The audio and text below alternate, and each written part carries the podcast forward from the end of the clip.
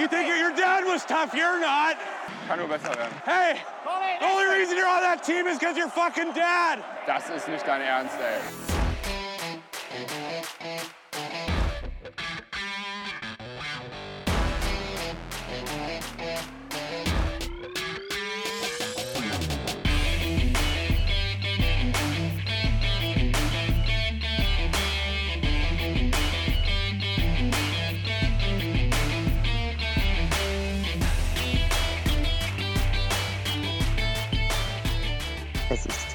Montagabend, kurz nach halb zehn. Hier ist Trash Talk, euer Trash Talk Fachexperten, Halbwissen Podcast. Und wir sind heute Abend zu dritt und unser Gastgeber ist wie immer Milan. Guten Abend, Milan. Hallo André, hallo Lars. Genau, und damit hast du schon angekündigt, unser zweiter Trash Talker heute ist Lars. Hallo. Schönen guten Abend, André. Schönen guten Abend, Milan. Ja, auch von mir, dem André, einen wunderbaren, lieben, guten Abend. Wir haben tatsächlich eine interessante Verzahnung an Themen heute Abend. Ähm, aber lasst uns doch mal zuerst über das Spiel gerade der Düsseldorfer EG sprechen, das nämlich 3 zu 2 für die Landeshauptstädte aus NRW ausgegangen ist und damit der erste Sieg ähm, gefühlt seit der Erfindung der Dosentomate für die DEG ist. Milan, wie hast du das Spiel gesehen? Ähm, ja, es freut mich natürlich, dass die DEG heute Abend den Restmüll rausgebracht hat und äh, München geschlagen hat. Ähm, Siege gegen München sind natürlich immer gut, gerade wenn es so dreckige Siege sind wie heute. Ich muss sagen, als da gegen Ende des ersten Drittels so ähm, quasi aus dem Nichts das 1-0 für die DEG fiel, ähm, musste ich schon sehr lachen, weil ich habe, glaube ich, äh, in den letzten Jahren selten eine unverdientere Führung gesehen als diese. Aber ähm, ja, die DEG hat das über 60 Minuten gut gemacht, hat erstaunlich kompakt und sicher defensiv gestanden, hat wenig zugelassen. Und wenn sie mal was zugelassen hast, war in der Regel äh, ein heute überraschend starker Matthias Hane da. Also unterm Strich. Matthias Hane. Hendrik Eine Hane. schöne, eine schöne Verzahnung von zwei Namen. Ja. Äh, im, im, unterm Strich also ein sehr gelungener Auftakt in die Verzahnungsrunde für die DEG. Lars, du hast das Spiel auch über 60 Minuten genießen können?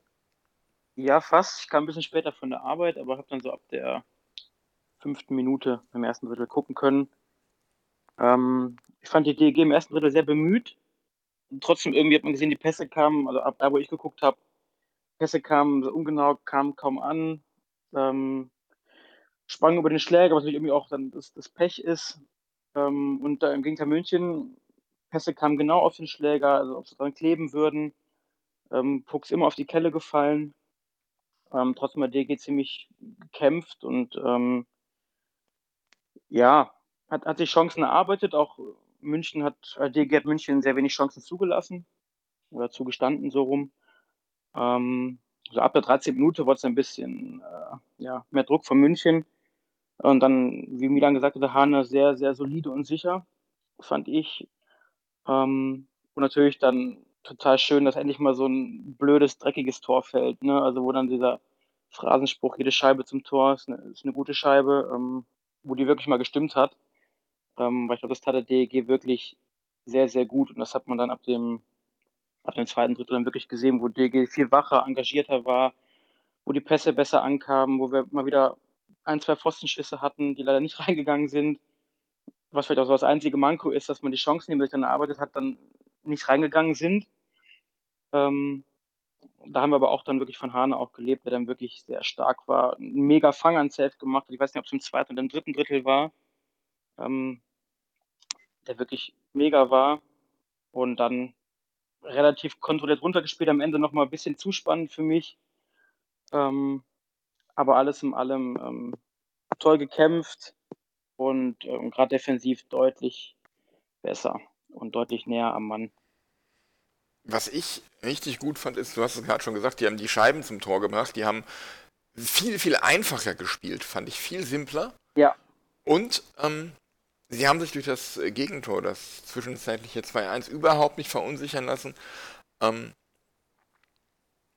sondern haben dann relativ schnell dann das 3-1 wieder nachgelegt und das war insgesamt, ich, ich hatte irgendwie das Gefühl, es ist mental irgendwann, vielleicht mit dem 1-0, spätestens aber mit dem 2-0 hat es irgendwie Klick gemacht und ähm, Ja.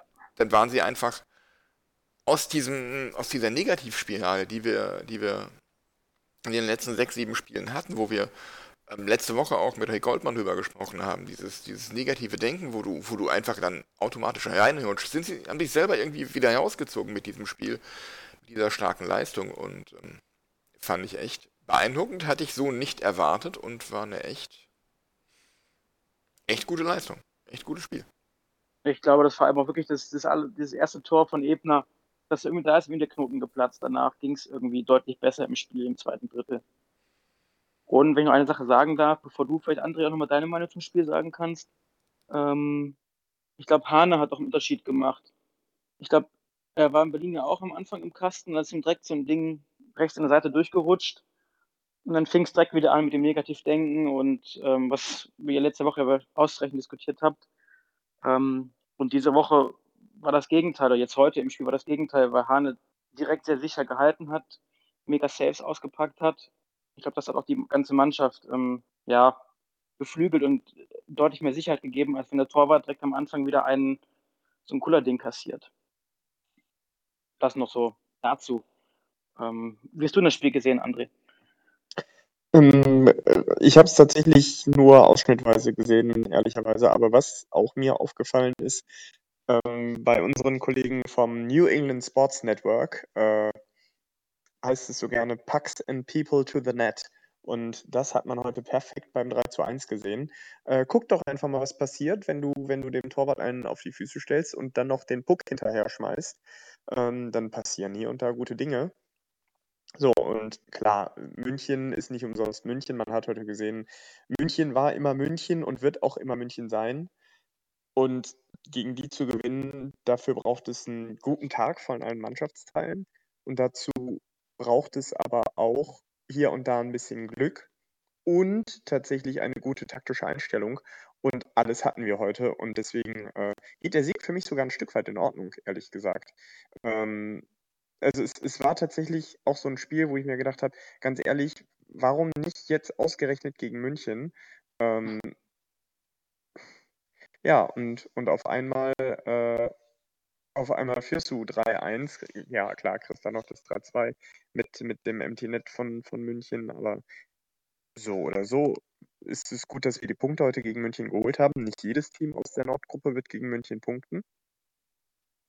Ähm, und es war halt fürs Selbstbewusstsein, weil wenn du, wenn du München beherrschen kannst, äh, mehr oder weniger, dann kannst du vielleicht auch andere Teams beherrschen. Und klar ist natürlich nach dem 3-1, äh, München hat die Qualität, einfach komplett das Spiel zu machen.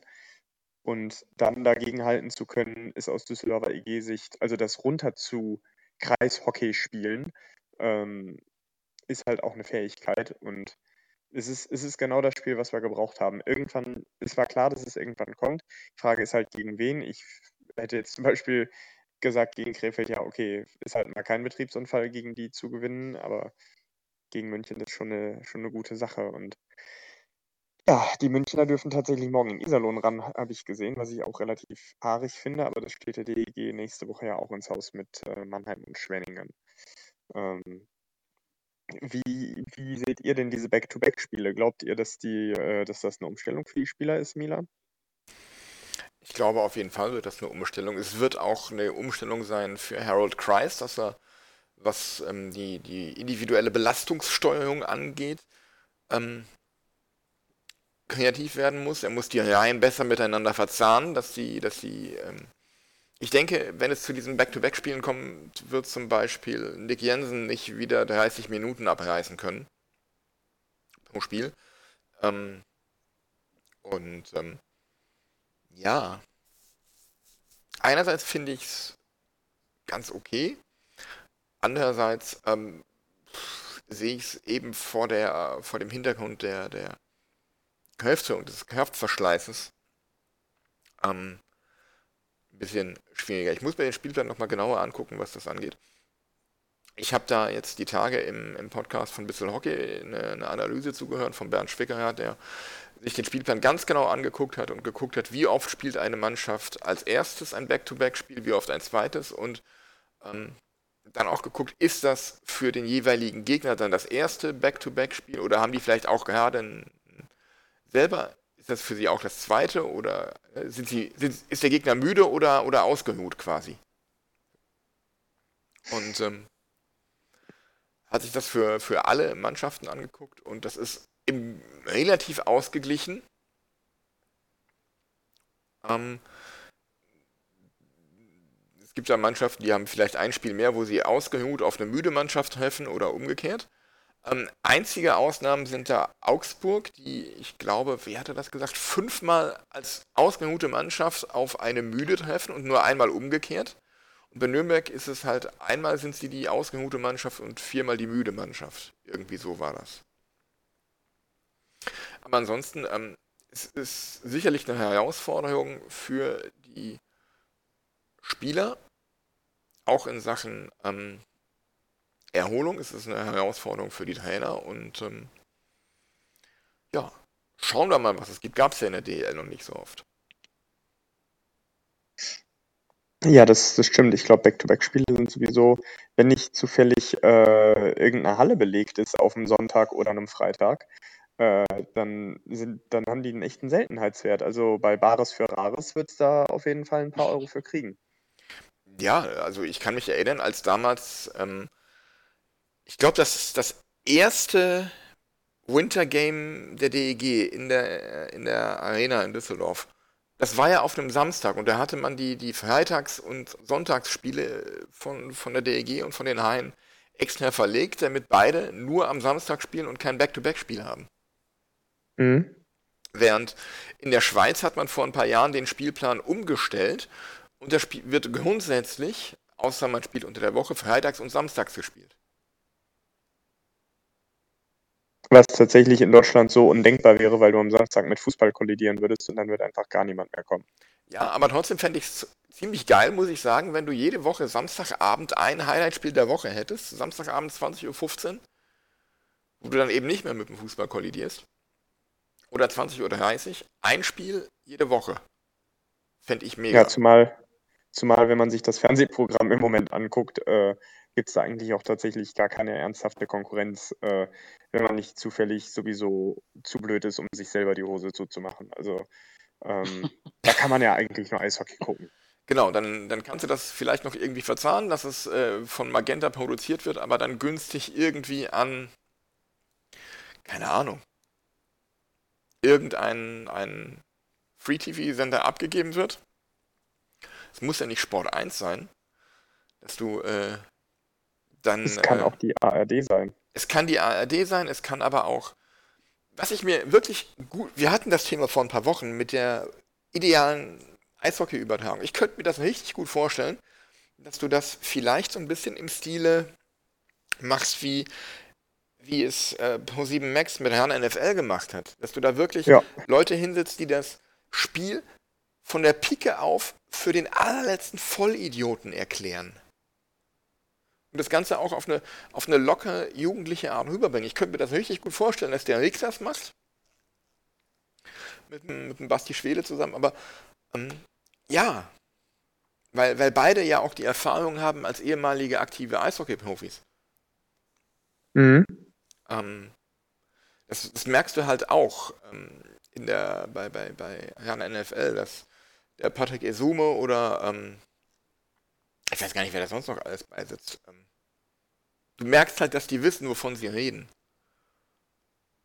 Und ähm, davon profitiert das Format auch wahnsinnig. Also ich habe mich seit dem Aus von Ryan Fire nicht mehr wirklich für American Football interessiert und dieses Sendungsformat hat mich halt wieder total angefixt, was den Sport angeht. Und ähm, ja, es muss ja, es kann die ARD sein, aber es muss es gar nicht. Ich glaube, so ein Format hätte in der ARD keinen Platz, aber es kann ja durchaus, ja, was weiß ich, lass es Vox sein oder sowas. Promi Eishockey Queen. Oh Gott. Zehn Punkte. Ja, und, und Guido Maria Kretschmer bewertet die Trikots. Dazu kommen wir später. Dazu kommen wir später. Eine schöne Verzahnung unserer Themen heute, Milan. Ich, ich würde noch mal ganz gerne meine Two Cents zu dem Back-to-Backs geben. Ähm, ich glaube tatsächlich, dass es zum Beispiel für die Spieler aus Nordamerika, die das eh gewohnt sind, leichter wird. Also AHL und NHL, die, ich glaube, das ist ja relativ normal, dass da Back-to-Backs gespielt werden.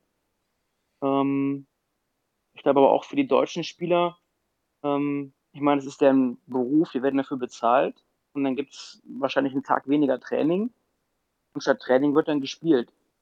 Also ich, ich glaube tatsächlich, dass es nicht so eine extrem große Umstellung wird. Was Milan gesagt hat, natürlich, du musst gucken, wie die, ähm, ja, wie du die Reihen aufstellst, wie du die, ähm, die Eiszeiten managst. Ähm, aber für die Spieler an sich, glaube ich, dadurch, dass dann eben ein Training ausfällt, ja, klar ist ein Spiel wahrscheinlich intensiver als ein Training, aber ähm, wobei, weiß ich gar nicht so genau, ob das wirklich viel intensiver ist von, von der Belastung her.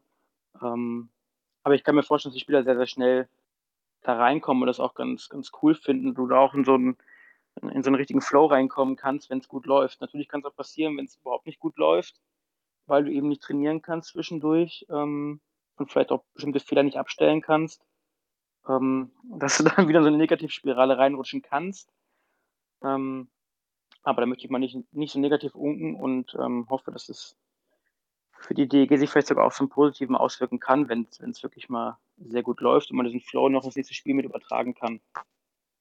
Aber wie gesagt, Lirum Larum, das ist deren Beruf und ähm, die werden dafür bezahlt und die haben auch Bock zu spielen, die sind froh, dass sie spielen können.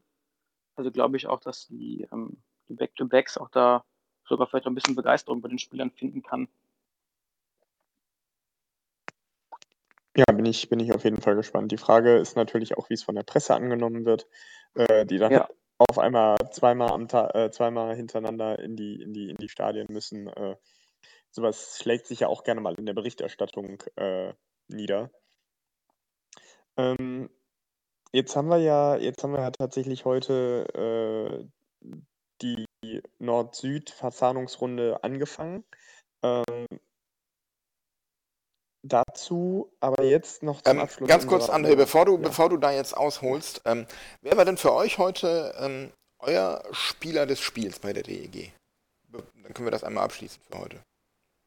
Ich muss nachdenken, Lars. Ja, also für mich ganz klar Hane. Ähm, jetzt nicht, weil ich die Mhm. Brille aufhabe, weil ich selber Torwart bin, ähm, sondern weil ich finde, der der ganzen Mannschaft so eine Ruhe gegeben und so mega wichtige Saves ausgepackt. Wirklich dieser eine Fangern-Save, wo der wirklich drei Meter vor ihm steht und er noch die, Hand da hoch zuckt. Das ist echt nicht einfach, wenn man das mal selber gemacht hat. Ähm, und damit hat er, wenn, ich glaube, wenn das Tor gefallen wäre, das Spiel ganz, ganz anders ausgehen können. Und für mich ganz klar der auffälligste Spieler heute bei uns. Er hat einfach so eine Ruhe gehabt und das hat sich auf die ganze Mannschaft übertragen. Mm. Ich, also für, für, für, für mich äh, ist es relativ einfach mit zwei Toren, ist es Karatschun, weil der einfach genau das verkörpert hat, was wir heute brauchen. Äh, sich heute vielleicht selber aus einem kleinen Scoring-Slump rausgeschossen hat. Ähm, und ich überhaupt fand, dass er tatsächlich heute ein auffälliger Spieler ist und auch ein sehr auffälliger Spieler immer sein kann mit seiner Präse äh, körperlichen Präsenz, wer mir auch gut gefallen hat, äh, was man tatsächlich ja nicht so oft unter Harold Price sieht, ähm, ist, dass, äh, dass ein Spieler, wenn, wenn der Torwart angegangen wird, nachsetzt, wie heute Jan Bretschak, der dann tatsächlich kurz davor war, seinen Spieler zu Brey oder Brei zu schlagen. Ähm, und dann, glaube ich, tatsächlich auch im Wesentlichen nur davon abgehalten worden ist, weil das auf seinem Torwart passiert wäre, äh, was ja der Gesundheit nicht zwingend zuträglich ist. Ähm, ja, das hat mir auch noch relativ gut gefallen, Milan. Ja, das hat mir auch gut gefallen mit, mit Brejčak ähm, und auch was die, die Bewertung des Spielers des Spiels angeht, bin ich eher bei dir, André. Ich muss sagen, ich habe geschwankt zwischen Hane und äh, Kalachun, muss dann aber jetzt auch ganz klar sagen, für mich, ähm, klar, ähm, Kalachun, wer zwei Tore macht gegen München, wenn du das Spiel 3-2 gewinnst, dann ähm, ist er für mich der Mann des Spiels. Also, ähm, um es mit ähm, einem ähm, Düsseldorfer Schlagersänger zu sagen, äh, Kayamba, Kayacho, Kayachun, ähm, hat er sich verdient. Es nicht mal bei Antenne Düsseldorf äh, so ein Gewinnspiel, Caramba Carajo ein K, wo du, wo du einen Ford K gewinnen konntest? Genau, das geht auf, das, auf den gleichen Schlagersänger zurück. Äh, mit dem Ja, das- Caramba, das- das dachte ein ich. Whisky. Äh, Düsseldorfer Schlagersänger gab es ja eigentlich nur einen. Genau. Oder gibt es nur einen? So, ähm, habt, wollt ihr, habt ihr noch Dinge, die ihr zu dem heutigen Spiel äußern wollt? Ich will so ein Trikot haben, ansonsten habe ich äh, nichts weiter zu sagen. Ich finde das Trikot Ich übrigens Trikots- äh, mittelgelungen. Ich, Ja, mich- finde das zum, An zum Angucken ganz cool, aber irgendwie mit der Zeit habe ich irgendwie mal vielleicht Augenkrebs, wenn die die ganze Zeit da hin und her fahren mit den Trikots. Ich weiß auch nicht. Also Vor allen so, Dingen finde so ich- an ich sich dieses- die cool gemacht, aber ja. ein Aber dieses aufgeprintete, also ich finde, wenn man da ein bisschen mehr Naht investiert hätte hier und da, um vielleicht dieses, diesen Wollpulli-Charakter zu betonen, hätte man sich einen größeren Gefallen getan. Also in, meinen, in meine Trikotsammlung wird es, wird es nicht den Weg finden. Das ist wie, wie Löcher aufgedruckt, meinst du? Ja, so ungefähr. Schrödingers Fanschal als Trikot. ähm, ja, kleine Reminiszenz an, an eine vergangene Folge. Ähm, Vielleicht vielleicht noch ganz Hm. abschließend zum Spiel. Das hatte Milan, glaube ich, auch gesagt, oder du auch, André, ähm, dass der Breitschak, spricht man, glaube ich, aus, ähm, also ein bisschen Härte reingebracht hat oder ein bisschen, äh, ja, sich mal ähm, gewehrt hat. Ähm, München hat teilweise schon ein paar gute Checks angebracht und ich fand, dass DG trotzdem aber ganz gut dagegen gehalten hat. Wir sind ja von Grund auf jetzt keine sehr aggressive Mannschaft. Ähm, man hat sich dadurch überhaupt nicht unterbuttern lassen. Und ähm, man hat dann nicht überbetont auch aggressiv gespielt, aber hat trotzdem immer wieder mal zwischendurch so ein bisschen ähm, ausgeteilt. Und das fand ich eigentlich ähm, ja ganz gut, äh, dass man sich da ja mit verzahnt hat, auch in diesem aggressiveren Spiel. Okay. Dann äh, unser nächstes Thema. Ähm, jetzt, wo die Nord-Süd-Gruppe halbwegs äh, die, die, die Nord-Süd-Spiele stattfinden, die Nordgruppe abgeschlossen ist, haben wir uns noch Gedanken gemacht. Ähm, wir haben uns da und da haben wir, wir haben uns inspirieren lassen von unseren, sagen wir, Journalistenkollegen aus der NHL. Nämlich äh, The Hockey News hat am Wochenende äh, einen Artikel veröffentlicht, äh, wie die, wie die äh, NHL Awards vergeben würden, also die, die gewählt werden, nicht die für zum Beispiel meiste Tore oder wenigst Gegentore. Das, äh, da gibt es ja wenig zu wählen, das ist eine Tatsachenentscheidung. Ähm, aber es gibt ja auch tatsächlich ein paar Awards, die, die gewählt werden. Und wir haben uns heute mal zusammengestellt, welche das bei uns sind. Äh, für euch, liebe Zuhörer, zur Erklärung: Es gibt äh, zu vergeben eine Wessener Trophy, das ist die für den besten Torwart, eine Norris Trophy, das ist die für den besten Verteidiger, äh, eine Selke Trophy, das ist die für den besten defensiv agierenden Stürmer. Und dann gibt es noch die Hart Trophy für den MVP. Jetzt deswegen, äh, Milan, fang doch du mal an. Wer bekommt deine Wessener Trophy? Meine Vezina Trophy bekommt für mich äh, Mirko Pankowski, weil er für mich einfach von unseren beiden Torhütern der Bessere ist. So einfach ist das. Lars? ähm, ich habe Hane gewählt. Ich habe mir unter anderem mal die Statistiken angeguckt. Hane hat zwar weniger Spiele, aber die etwas bessere Fangquote. Ähm, ich hoffe, dass ich, dass ich mich nicht zu sehr beeinflussen lasse durch das Spiel heute, wo ich Hane äh, bekanntlicherweise sehr gut fand. Habe ich, glaube ich, nur einmal erwähnt. Ähm, ich, ich kann es auch gar nicht so festmachen, warum, aber es ist einfach so ein, vom Gefühl hat er mir insgesamt irgendwie besser gefallen, auch wenn er einige grobe Schnitzer drin hatte. Ähm, aber ich kann mich bewusst an mehr Paraden erinnern, die uns im Spiel gehalten haben bei ihm als bei Pankowski. Aber ich habe auch nicht jedes Spiel gesehen. Ähm, aber es ist einfach so ein, für mich so ein Bauchgefühl, ich hätte Hane genommen. Mm, Für mich ist es tatsächlich Pankowski. Damit gewinnt er auch unsere Gesamtwessener.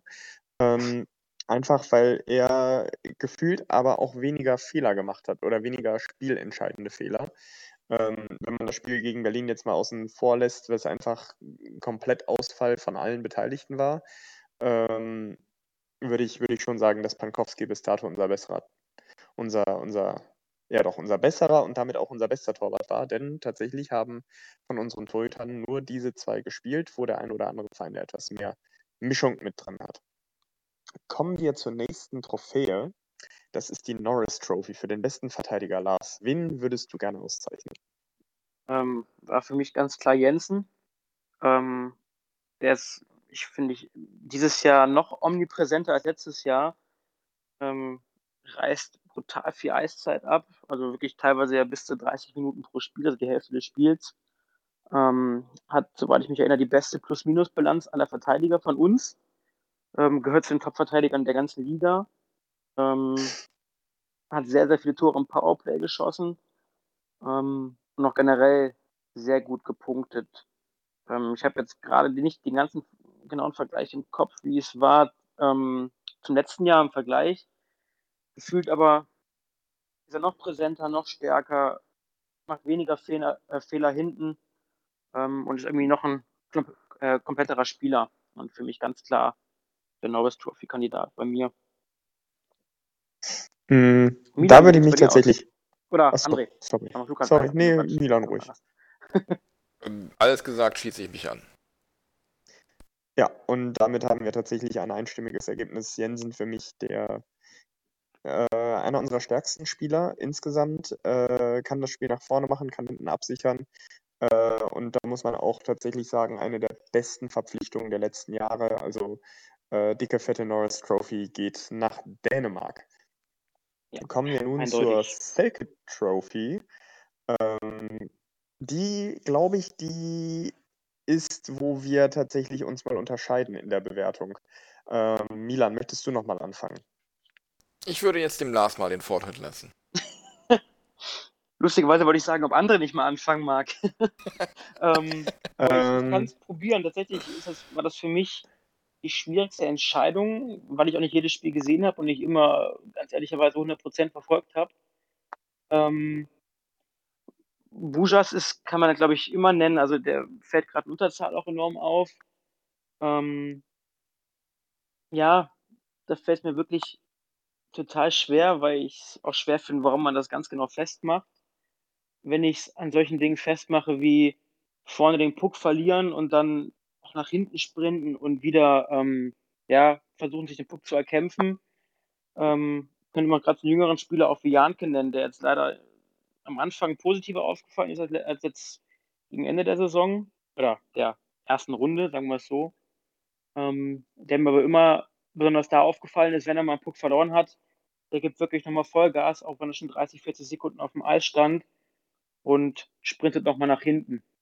Und ähm, dafür möchte ich eben auch mal Kredit geben und würde, glaube ich, Janke nehmen. Just Interessante Bauchgefühl. Wahl. Interessante Wahl habe ich tatsächlich auch irgendwo äh, bei mir im Hinterkopf gehabt. Da ich habe da auch so ein paar Aktionen äh, noch in Erinnerung, wo er tatsächlich einfach mal mit dem Schläger einem Gegner hinterhergearbeitet hat. Ähm, wen ich tatsächlich gar nicht schlecht finde äh, in seiner Defensivarbeit, äh, auch mal ein bisschen härter spielt und wer deswegen mein, äh, meine Selke Trophy bekommt, äh, ist Matt Carey, der den einen oder anderen Check setzt als Stürmer ähm, und dadurch doch eine gewisse Präsenz hat, auch defensiv. Deswegen bekommt er meine Selke Trophy. Ja, Überraschung, Milan. Überraschung. Ähm, ich habe geschwankt bei meiner Entscheidung zwischen eben jenem Matt Carey und äh, Victor Svensson, habe mich dann aber auch für Matt Carey entschieden, eben aus dem Grund, den du genannt hast, weil er eben physisch Präsenz zeigt in der Defensive und zum anderen, weil Victor Svensson aufgrund seiner Verletzung erst so wenige Spiele gemacht hat. Ja, dann äh, Matt Carey, übrigens für mich auch einer der besseren Neuzugänge. Äh, ein, Ausländer muss nicht immer scoren, muss nicht immer die, die gegnerischen Hütten kaputt schießen, ähm, um, um eine gute Verpflichtung zu sein. Äh, interessant, schön, äh, witzig auch, dass wir uns da einig sind. Milan hätte ich tatsächlich nicht erwartet. Ich hätte gedacht, die Svensson-Fanbrille äh, würde dich gar nichts mehr links und rechts sehen lassen. Ähm, kommen wir zur Hart Trophy. Most Valuable Player der DEG bisher. Milan, jetzt musst du aber anfangen. Jetzt muss ich anfangen, es ist überraschenderweise auch wieder nicht Viktor Svensson, sondern meiner Meinung nach Kyle Komiski. Ähm, grundsolider Verteidiger, hinten fehlerfrei und äh, läuferisch. Eine Augenweide, was der für ein Tempo an den Tag legt und wie schnell der auch in Unterzahl mit der Scheibe am Schläger hinten raus nach vorne geschossen kommt, ist äh, Wahnsinn. Spielt tolle Pässe und ähm, ja, gerne länger bei uns, bitte. Lars, Lars. Dein, dein MVP. Ja. Ähm, mein MVP ist Fischbuch. Ähm, nicht nur, weil er die meisten Punkte hat. Ähm, ähnlich wie Jensen in der Verteidigung finde ich ihn überall auf dem Eis auch sehr präsent. Ähm, klar, hat, verzettelt sich manchmal äh, mit seinen Moves, aber trotzdem kommen immer da echt ein paar Kunststücke raus. Und bei ihm möchte ich einfach auch so die Gesamtentwicklung damit einbeziehen, wenn man überlegt, wie er bei uns weggegangen ist und wie er jetzt wieder da ist. Ähm, und nicht umsonst führt er unsere Scorerliste an, ähm, gerade bei uns im Team und lange Zeit auch in der, in der ganzen Liga. Ähm, und ich finde auch immer wieder, er auch im Alleingang quasi mal, ähm, ja, weiß ich nicht, vielleicht das ein oder Spiel entschieden, aber mal wieder so, so einen Push fürs ganze Team gegeben durch seine Moves, durch seine Tore, seine Pässe. Und deswegen für mich ähm, ganz klar unser MVP dieses Jahr bis jetzt. Ja, dann bleibt ja nur noch ich. Ähm, genau, also tatsächlich äh, wird bei mir jetzt ein Spieler zum zweiten Mal belohnt mit einer Trophäe.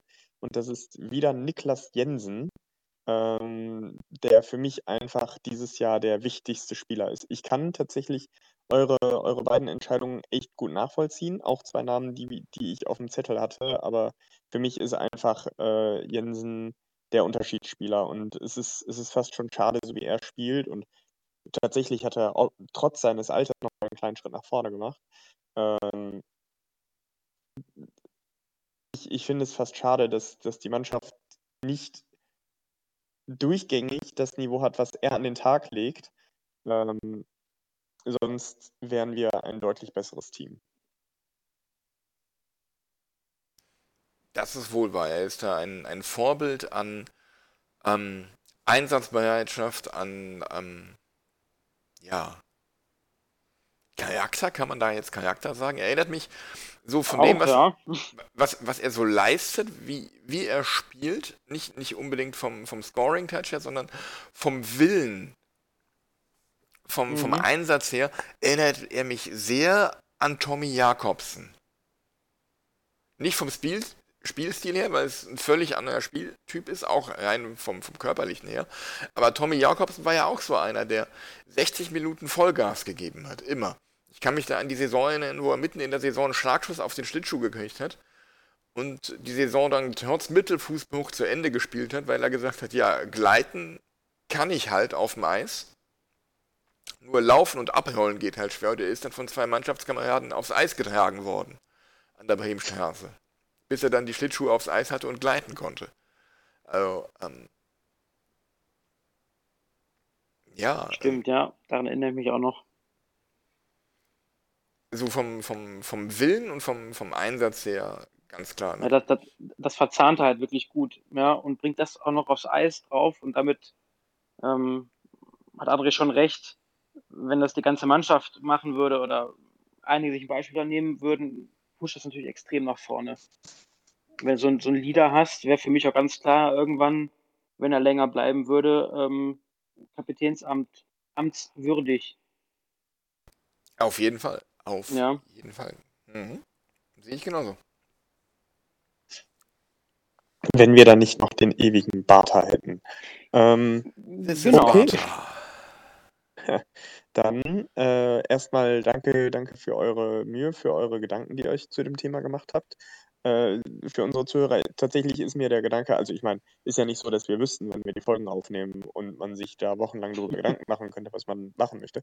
Nein, mir kam diese Idee, äh, ich glaube, wir haben um kurz nach halb elf, äh, kurz nach halb zehn mit der Aufnahme angefangen.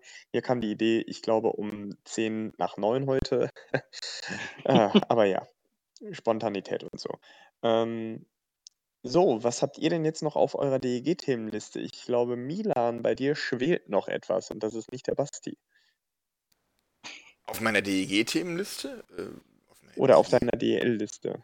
Auf meiner, das ist eher die allgemeine Eishockey-Liste. Aber wo wir gerade bei Trophies waren, ähm, wer von euch verfolgt denn im Moment die NHL so ein bisschen? Und ähm, in dem ja, Zusammenhang. Doch, sehr.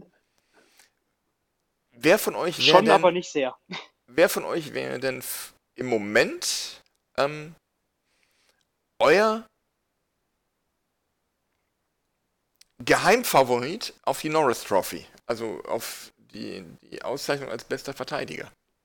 Jetzt mal abgesehen von Victor Hetman. Ja. Oder Hetman. Ja, genau. Ähm, ja, da kommt eigentlich für mich, obwohl ich ihn überhaupt nicht mag, äh, John Carlson direkt dahinter. Oder äh, tatsächlich äh, ein bisschen mit Fanbrille äh, Charlie McAvoy Okay. von den Boston Bruins, der tatsächlich eine gute Saison spielt. Offensiv wie defensiv. Ich habe einen. Ähm ja, was, was macht für euch einen guten Verteidiger aus? Ähm, dass er sein Team in jeder Zone oder auf, in, auf bei jeder Zone des Eises besser macht. So, Mhm. nicht nur einer, der der hinten alles abräumt, nicht nur einer, der vorne scored, sondern auch einer, der halt äh, in der Mitte mal einen klugen Pass spielen kann und äh, der, der einen hohen Eishockey-IQ mitbringt und das halt auch körperlich umsetzen kann. Und das macht Victor Hetman im Moment am besten. Der Typ hat eine absolute Fackel. Der Typ äh, ist schwer vom Puck zu trennen wie sonst was, hat eine hohe Spielintelligenz. Ähm, führt für mich im Moment keinen Weg dran vorbei, leider. Ich habe da einen ganz anderen Namen, aber Lars, äh, lass du mal hören, wenn du dich dazu äußern möchtest. Ja, ich habe äh, abgesehen von Pittsburgh jetzt nicht so viele Spiele verfolgt, ehrlicherweise aus, aus Zeitmangel. Ähm, was einen guten Verteidiger ausmacht, würde ich dem André eigentlich genauso zustimmen. Und jemand, der halt auch, ähnlich wie es bei uns äh, Jensen macht, ähm, trotz einer hohen Anzahl an Spielminuten, die er jedes Spiel auch bringt, ähm, ja, seine Leistung kontinuierlich auch bringt. Ja. Ähm, du hast ja in NHL auch Spieler wie, wie Drew Doughty, ähm, Brent Burns, ähm, hätten man ja auch, die über 25 Minuten pro Spiel spielen. Und das seit Jahren. Ja. Und dabei, ja, manche mehr oder weniger erfolgreich, aber doch immer irgendwie bei bestimmten Listen nach oben zu finden sind, gerade was die Eiszeit angeht. Ähm, und das würde ich einfach noch zu, zu Andres Version, was einen guten Verteidiger ausmacht, ähm, hinzufügen. Würde mich aber jetzt bei einer Bewertung ähm, ehrlicherweise raushalten, weil ich andere Clubs einfach zu wenig verfolgt habe. Und äh, ja, weil die Verteidiger von Pittsburgh jetzt nicht so gut sind aktuell. ja, ich habe noch einen ähm, ganz anderen Namen auf der Liste. Daniel, wenn er da wäre, er würde sich sehr freuen, vermutlich, oder die Hände über dem Kopf zusammenschlagen, dass ich ihn in diesem Zusammenhang nenne. Aber mein Favorit wäre in der Tat Darnell Nurse. Ja, also muss man jetzt nicht die Krankenschwester wegen rufen, ähm, aber also für mich hat er tatsächlich Potenzial, aber ich weiß nicht, ob es bei ihm irgendwann mal für die Norris Trophy reichen wird. Der ist gut, der wird hoffentlich in, also ich wünsche es tatsächlich an Enden, einfach weil die so viel Scheiße geschluckt haben in den letzten Jahren. Ähm, ich würde mir tatsächlich wünschen, dass er, dass er sich noch ein bisschen verbessert und dass er ein solider Erstligaspieler oder, oder NHL-Spieler wird. Ich meine, also solide ist er, aber dass er vielleicht auch ein Erst- oder Zweitreihen-Verteidiger wird. Ähm, aber da braucht es halt noch ein bisschen Verbesserung. Und ich sehe ihn auch nicht, noch nicht auf dem äh, Niveau eines Victor Hetman. Abgesehen davon muss man natürlich auch sagen, dass die Canadian League ähm, oder die Canadian Conference äh, jetzt ein absoluter Witz ist. Also äh, da hast du echt das Gefühl, du guckst bis auf Dreiseitel und Conor McDavid Zweitliga-Hockey. Da, also das ist ja, das ist ja so eine Schießbuden-Kirmesliga. Ähm, da brauchen sich auch die, die Maple Leafs keinen drauf zu kloppen, dass die, äh, dass die da irgendwie gut aussehen, äh, zusammen mit Edmonton. Wenn die in ihren alten Divisions wären, würden die einfach wieder gepflegt auf den Sack kriegen, und zwar beide. Aber das nur, um deinen Gedanken mal zu beantworten, Milan. Ja, ich finde, Donald Nurse ist einfach ein Spieler, der, der ähm, arbeitet hart, der spielt hart. Ähm, er macht sein Team aber auch besser. Die Oilers sind jetzt nun nicht gerade eines der Top-Teams der Liga im Moment. Nicht? Ja, okay, sie, aber man muss berücksichtigen, sie spielen in der Canadian Division. In der, in der schwächsten. Das trifft zu. Ja, und ähm, Daniel Nurse ist NHL-weit der Verteidiger mit den meisten Toren bei 5 gegen 5. Ah, das soll man jetzt auch nicht glauben. Das überrascht mich auch ein bisschen. Äh, übrigens, die Edmonton Oilers sind punktgleich auf dem ersten Platz mit den Toronto Maple Leafs, allerdings hinter diesen gelistet in der Tabelle, weil sie zwei Spiele mehr absolviert haben. Ja, deswegen haben sie dann einen äh, geringeren Quotienten bei Points per Game. Wo wir gerade bei auf die Fresse kriegen waren. Ähm, schöne Verzahnung jetzt zu dem Thema. Ähm, stell dir vor, du bist eine Mannschaft und gehst in die Saison als einer der Geheimfavoriten auf den Stanley Cup. Spielst dann gegen einen Division-Rivalen, bei dem es überhaupt nicht läuft, bei dem an diesem Spieltag der gesamte Coaching-Staff wegen Covid-Protokoll ausfällt und kriegst dann dann 9 zu 0 auf den Sack. Ist das nur ein schlechter Abend oder läuft da mehr falsch? Ähm, du meinst die, äh, die Müllabfuhr der NHL? Genau, das Wolfsburg der NHL, die Philadelphia Flyers. Ähm, ja, die, also tatsächlich war ja, also ich finde tatsächlich, dass Philly eigentlich eines der Top-Potenziale der Liga hat, äh, tolle, also wirklich einen guten Stamm mit Giro, mit Voracek, äh, mit, ich glaube, Van Riemsdyk spielt er inzwischen auch. Äh, Carter Hart, ein Torwart, der sich super entwickelt, der auch, glaube ich, tatsächlich äh, in die NHL-Rekordbücher eingehen wird an der einen oder anderen Stelle. Ähm, Nolan Patrick nicht zu vergessen? Nolan Patrick nicht zu vergessen, äh, Ivan Provorov, äh, Travis Konechny, wirklich super Leute, wirklich hoch veranlagt äh, mitunter. Ähm, für mich einer der mittelfristigen Stanley Cup-Favoriten. Dieses Jahr noch nicht, nächstes Jahr noch nicht, danach das Jahr. Könnte ich mir vorstellen, wenn die Alten ihr Niveau aufrecht erhalten können. Ähm, ja, gut, aber so, ich meine, so ein 9-0, das passiert schnell. Die, die Bruins haben letztes Jahr auch irgendwie acht oder neun Dinger in Vancouver kassiert. Äh, das, das passiert in der NHL schnell. Das, äh, also tatsächlich darf man nicht vergessen, dass, dass das ein offensiv orientierter Sport ist. Äh, und also so ein, so ein 4 zu 2 ist halt in einem Eishockey, ist halt im Eishockey ein Standardergebnis. Oder ein 6-3. Wo, wo im Fußball schon alle sagen, oh, da sind aber viele Tore gefallen. Äh, das ist für Eishockey völlig normal. Und dann 9-0 ist natürlich eine absolute Seltenheit. Ne? Das ist ein, das ist ein Kantersieg. Ähm, Gerade weil ja auch in New York mit Tony D'Angelo so ein bisschen Unruhe war die letzten Wochen, mit Panarin die letzten Wochen Unruhe war. Ähm, da hat einfach die eine Mannschaft die andere wirklich komplett auf dem falschen Fuß erwischt und einfach mal aus der Halle geschossen. Ähm, wenn das jetzt öfter vorkäme, müsste man sich vielleicht Gedanken machen in Philly. Aber so glaube ich das ehrlich gesagt eher nicht. Ich, ich würde da jetzt mal abwarten, was die nächsten Spiele bringen. Äh, und vielleicht, vielleicht läuft ja alles wieder normal. Aber du hast es wahrscheinlich gefeiert ohne Ende, Milan.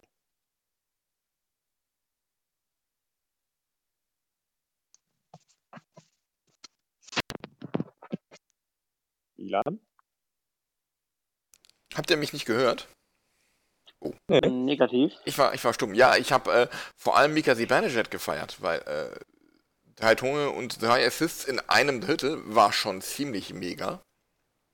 Und ähm, ja, ist natürlich bitter für David Quinn, den Trainer der Rangers, dass er da, ähm, dass es ausgerechnet in dem Spiel passiert, wo er und sein Team nicht an der Bande stehen, sondern da hat man dann den Head Coach irgendwie äh, von, ich glaube, den Hartford Wolfpack, dem, dem AHL Affiliate Team geholt und bei dem Namen ist klar, Philadelphia ähm, müssen alles Vampire sein, wenn die so Mist zusammenspielen, wenn der gegnerische Coach dann Chris Knoblauch heißt. ja. Ähm, aber du hast über, über den guten Kader der, der Flyers gesprochen, über ähm, Giroux und Voracek zum Beispiel. Sind die beiden nicht inzwischen schon zu alt? Die sind sehr alt. Also, die sind ausgesprochen alt, ja. Ich meine, Giroux hat doch damals schon im, im Lockout vor, vor 16, 17 Jahren für die Eisbären DEL gespielt, oder? Äh, na, das war, oder war ich, das der danach? 2014er Das ist noch nicht so lange der her. Gegen, Ja, stimmt, stimmt. gegen Bobby, der hat gegen Bobby damals noch, glaube ich, den Tuck-in-Penalty gemacht. Oder nee, versucht. Der ist hängen geblieben. Ähm, ja, ähm. Gut, ähm, hast du irgendwelche Erwartungen, was deine, deine Bruins an der Trade Deadline machen können, sollen? Äh, Füße stillhalten. Äh, ich habe tatsächlich, äh, Milan, du hattest du das geschrieben? Den, den, den Trade Rumor, ähm, Ja. äh, Krejci gegen Hall plus First Rounder? Kann das Nein, sein? also dass sie sich Hall holen und dafür Krejci und einen First Rounder abgeben. Äh, Also das würde ich, das ist ein total beschissener Tausch. Wenn die, wenn die den, also Krejci gegen Hall finde ich tatsächlich irgendwo vertretbar, aber ähm, das muss ich jetzt auch mal ganz klar sagen. Äh, ich glaube, Taylor Hall ist ein vergifteter Spieler. Äh, nein, ich meine nicht giftet im Sinne von begabt, sondern ich meine, das ist ein vergifteter Spieler. Überall, wo der hinkommt, mit einer Ausnahme mit den New Jersey Devils, hat der zwar halbwegs gescored, solide, nicht überragend gescored, dafür, dass er ein First Rounder war, äh, auch tatsächlich nur okay gescored. Ähm, aber gefühlt hat er jede Mannschaft schlechter gemacht, inklusive Arizona. Und Arizona schlechter zu machen, ist eine echte Kunst. Ähm, Buffalo ist sowieso schon ein mäßiges Team gewesen. Da dachte man, jetzt wird der Umbruch kommen. Äh, ich glaube tatsächlich, der Torwart von den Penguins hat im Moment mehr Punkte als Jeff Skinner, als Taylor Hall oder als Jack Eichel, die für 46 Millionen insgesamt, ich habe es heute irgendwo gesehen, äh, ich glaube, irgendwas im knappen zweistelligen Bereich an Punkten gesammelt haben. Ähm, ich glaube, Taylor Hall ist da nicht das, was du in einer Mannschaft brauchst. Bestimmt ein begabter Eishockeyspieler, äh, schnell wie sonst was, aber ich glaube, das ist jemand, der eine Mannschaft kaputt macht. Ich weiß nicht wie, das muss irgendwas, äh, irgendeine Einstellungssache sein, aber ich würde den nicht nach Boston holen wollen. Und deswegen ansonsten, äh, für die Bruins ist es nach der Umstellung in der Verteidigung jetzt noch mit äh, diversen Verletzten. Andrei Kascha ist lange verletzt. Ähm, Tom Wilson hat da noch unseren Brandon Carlo in die Bande gefahren. Ähm, paar jüngere Spiele in der Verteidigung, wie ein äh, Carlton Clifton, wie ein Jacob Sporrell, der, der jetzt endlich Eiszeit sammeln darf. Ähm, ja, da, da, muss, da muss nicht viel passieren. Was ich eventuell gerne sehen würde, ist ein Trade, der Jake DeBrusk beinhaltet oder tatsächlich David Krejci oder auch beide. Das könnte ich mir vorstellen, ist aber für mich kein Muss. Der David Krejci-Vertrag ist relativ teuer mit 7 Millionen im Jahr. Und da könnte man sich überlegen, ob man nicht vielleicht was günstigeres bekommt, zumal das auch, glaube ich, jetzt David Krejcis letztes Vertragsjahr ist bei den Bruins. Und das heißt, der kostet danach nochmal Geld. Äh, nur es dürfen halt nicht nochmal 7 Millionen sein, weil sonst, äh, wenn die, wenn die Nachwuchsspieler oder die jüngeren Spieler dann äh, neue Verträge kriegen, dann wird es etwas unschön. Ich würde tatsächlich lieber weniger Trades als mehr Trades bei den Bruins sehen. Äh, du musst dieses Jahr den Cup nicht gewinnen. Das kannst du vielleicht auch nochmal nächstes Jahr versuchen. Ja, gut. Ähm, ich hab, bin jetzt nicht so tief drin, was die Bruins angeht. Was ich mir gut vorstellen könnte, wäre vielleicht irgendwie noch ein bisschen was für die Verteidigung. Ähm, da soll ja demnächst ein ähm, talentierter Offensivverteidiger frei werden, weil er aus seinem laufenden Vertrag herausgekauft wird. Ähm, Mhm. und ich würde vielleicht überlegen, ob ich irgendwas in Sachen Secondary Scoring noch machen kann. bei den Bruins. Aber ansonsten. Ja, das, das wäre tatsächlich sinnvoll. Das ist ja seit Jahren so ein Problem. Aber kann man auch gucken, ob man das. Das muss man nicht unbedingt jetzt für Trade Deadline machen, das kann man auch vielleicht über die Free Agency oder so irgendwie ausklamüsern. Aber, Lars, hast du noch was zur, zur NHL? Ähm, wie gesagt, aus, aus Zeitgründen verfolge ich eigentlich nur Pittsburgh und ähm, ja, ich bin da auch eher so wie André eingestellt. Dieses Jahr ist halt so, ja, bin da nicht so ganz emotional drin. Also wenn man jetzt einen Cup gewinnt, wäre natürlich mega. Ähm, aber wir haben jetzt viel gewonnen in den letzten Jahren und ähm, haben auch überhaupt keine Picks mehr, um irgendwas zu traden. Wenn, müsste es irgendwie ein Hockey-Trade sein, der 1 zu 1 ähm, tauscht. Ich wüsste aber auch nicht ganz genau, wer. Natürlich, Secondary Scoring geht immer, also dritte, vierte Reihe, irgendwie noch einen besseren Spieler. Ähm, heute habe ich lange überlegt, ob bei Pittsburgh noch was sinnvoll wäre. Ähm, aber die fangen sich gerade wieder. Ist immer so schwer. Wenn die Spiele total schlecht sind, dann wird es am liebsten alle irgendwie traden, außer Crosby und ähm, ja, Morgan vielleicht. Ähm, wenn die Spiele besser laufen, dann denkst du auch wieder positiver. ähm, ja, aber ich habe mich damit noch nicht so ganz viel beschäftigt, wie gesagt, einfach aus, aus Zeitgründen. Ähm, ich freue mich, wenn sie gut spielen und ich, ich freue mich, wenn ich auch, ganz ehrlich, mal so drei Seiten oder so ein paar schöne Tore machen sehe und auch Stützle und Kahun, ähm, also gerade die deutschen Spieler, wenn das bei denen gut läuft. Und ansonsten bin ich da, ja, sehr, sehr nüchtern dabei im Moment eigentlich. André, hast du noch was? Hast du noch was zur NHL? Nö. Nö, ansonsten würde ich nämlich jetzt mal einen, eben einen Schluck aus meinem Glas nehmen, weil du hast mir ein schönes Stichwort geliefert. Einen Augenblick.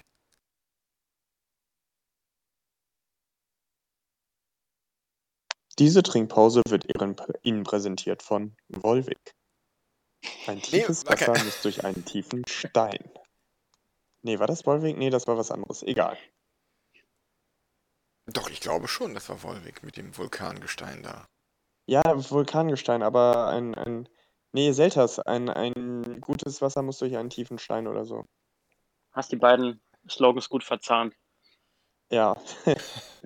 Verzahnt ist echt schön, ähm, weil du hast mir ein Stichwort geliefert, das wunderbar ähm, zu meinem Rant überleitet, den ich vorbereitet habe. Ich muss nämlich jetzt mir einfach mal etwas von der Seele plaudern. Und das Stichwort, das du mir gegeben hast, André, war Tom Wilson. Tom Wilson hat ja diesen Check gegen Brandon Carlo gefahren, den haben wir vor zwei Wochen, glaube ich, besprochen. Und ähm, da gab es in der Folge noch so ein paar Aktionen, die ungefähr in die gleiche Kategorie fallen können. Da war Mitchell Hurt in der DL gegen Nürnbergs Markus, äh, Markus Weber. Da war Brandon Tanev gegen Alex Tinori. Und gestern kam dann auch noch ähm, die Meldung aus Schweden, dass der ehemalige DEG-Verteidiger Niklas Torp für zwei Spiele gesperrt wurde nach einem Schlittschuhtritt. Und ähm, ja, allgemein ähm, muss ich dazu mal was loswerden, weil mich, mich regt diese, regen diese ganzen Diskussionen ein bisschen auf, weil ich sie ziemlich, ähm, ja nicht unbedingt scheinheilig, aber ähm, überheblich und, und ja, moralapostelhaft finde. Ähm, nehmen wir das Beispiel Tom Wilson gegen Brandon Carlo. Wir haben das hier diskutiert und ich habe mir den, den Check danach auch noch mal ein paar Mal angeguckt. Ich habe mir diverse Podcasts dazu angehört und ähm, ich komm, bin immer mehr zu der Meinung gekommen, dass das ein sauberer Hockeyplay war. Absolut sauber. Wilson kommt von der Seite, er trifft den Arm, er trifft die Schulter und dann als Folge daraus trifft er den Kopf. Ja. Aber der Kopf ist nicht das Ziel, der Kopf ist nicht der, der Principal Point of Contact, es ist kein Bandencheck, es ist kein Check von hinten. Es ist einfach ein harter, sauberer Hit, der leider mit einer Verletzung für Carlo endet. Achtung, das ist nur Milans Meinung und Ja, äh, nur, ich will ihn aber in seinem Rant nicht stören. Das ist nur meine ganz persönliche Meinung. Und ich bin mir jetzt absolut sicher, wenn es nicht Tom Wilson ist, der diesen Check fährt, sondern zum Beispiel Niklas Backström, dann reden wir über diesen Check gar nicht. Dann sprechen wir auch nicht über eine Sperre. Dann re- sprechen wir nicht über 7 oder 20 Spiele. Dann sprechen wir vielleicht über zwei Minuten. Gleiches wie bei mit Shirt gegen Markus Weber. Harter Open Ice Hit hinterm Tor. Hart, aber sauber. Weber hat sich nicht verletzt. Er hätte sich verletzen können. Ja. Aber es ist ein Hockeyplay. Ähm, Brandon Tanev gegen Alex Tenori. Äh, Open Ice Hit äh, im, im Mitteleis. Tenori fliegt dann zwar unglücklich in die Bande und verletzt sich, aber auch das ist ein guter, sauberer Hit. Und Alex Torp im Bandenzweikampf, der Gegenspieler klemmt die Scheibe mit dem Schlittschuh ein und er will die Scheibe da herauskicken und hilft dabei den gegnerischen Schlittschuh. Ob man ihn dafür für zwei Spiele sperren muss, ich weiß es nicht. Ich glaube eher nicht. Und grundsätzlich bin ich einfach der Meinung, man muss davon wegkommen, dass man Hockey Plays, egal ob es nun ein Check ist äh, oder, oder generell, man muss davon wegkommen, Checks danach zu bewerten, ob sich der gecheckte Spieler verletzt hat oder wer den Check gefahren hat. Ein sauberer Check wird nicht dadurch unsauber, dass sich der gecheckte Spieler verletzt hat. Ein sauberer Check wird nicht dadurch unsauber, dass der Spieler, der den Check fährt, eine Vorgeschichte mit unsauberen Hits hat. Das muss man ganz klar differenzieren. Und auch wenn das für die Beteiligten, für die, für die verletzten Spieler tragisch ist und, und ungut und ich jedem Spieler, der sich verletzt, eine schnellstmögliche und vollständige Genesung wünsche.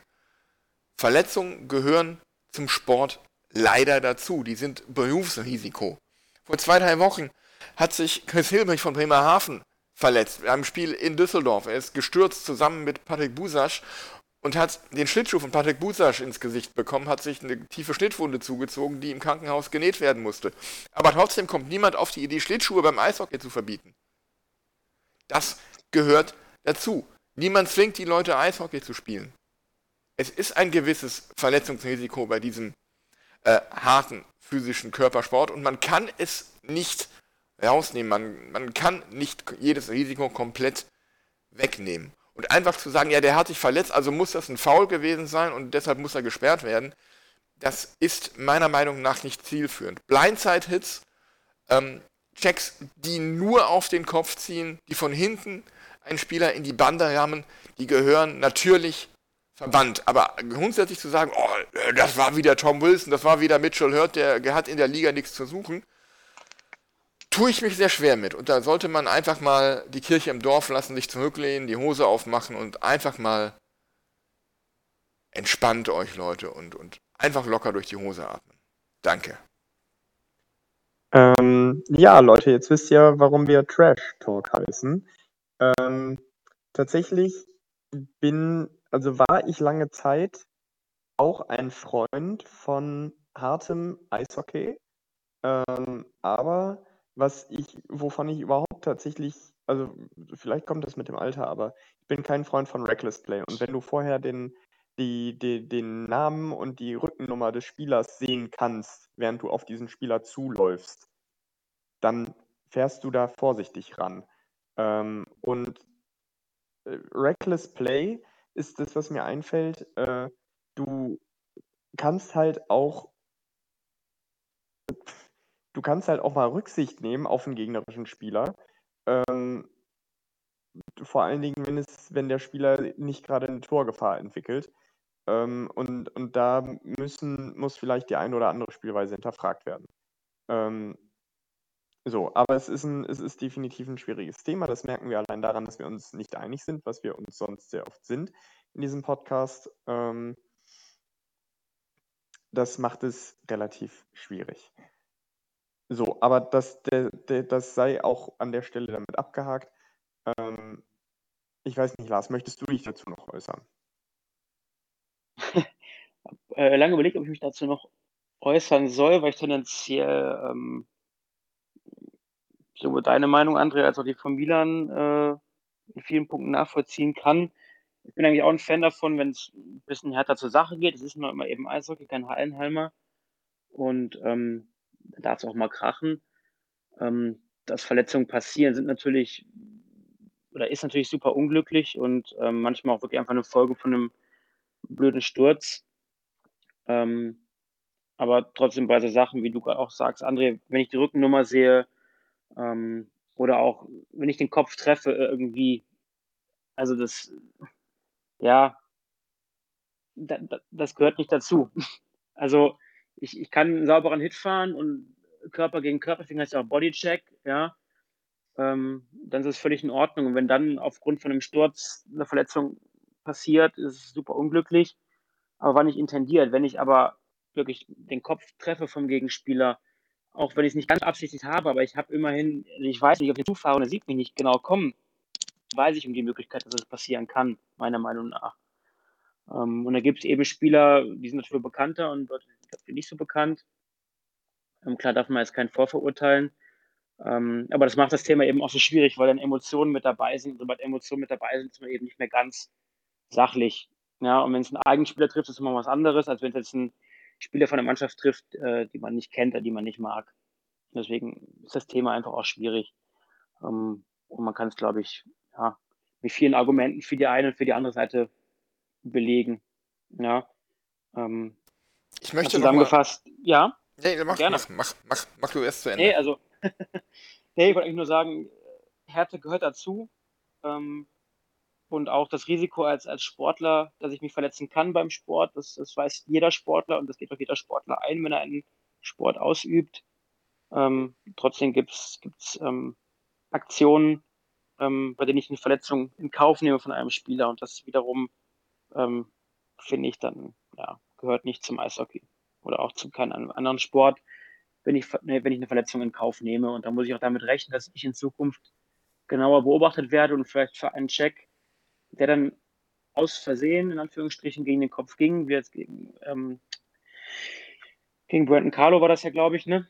Ähm, da muss ich damit rechnen, dass ich genau beobachtet werde und für ein Vergehen, wo ein anderer Spieler vielleicht nicht so hart bestraft wird, härter bestraft werde, weil ich eben Wiederholungstäter bin.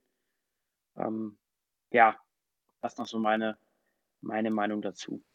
Ja, wie gesagt, schwierig, weil immer Emotionen mit dabei sind. Ich wollte auf diesen, diesen, diese Szene nochmal zurückkommen, weil, wenn man sich die Szene mal ganz bis zum Ende anguckt, da gab es wirklich eine richtig dreckige Aktion, aber die war nicht von Tom Wilson. Die war von Jacob Vrana, der nach dem Check von, von Wilson nämlich nochmal zwei, drei, viermal den, den Cross-Check in den Nacken von Carlo rammt. Das fand ich viel dreckiger und heftiger als den Hit von Wilson an sich. Weil Carlo geht sofort auf die Knie und Vrana setzt dann nochmal zwei, drei, viermal den Crosscheck hinterher in den Nacken. Das äh, geht gar nicht. Und da fände ich sieben Spieler viel eher, sieben Spiele viel eher angebracht als bei dem Check von Wilson. Wie gesagt, der für mich vielleicht zwei Minuten, wenn überhaupt.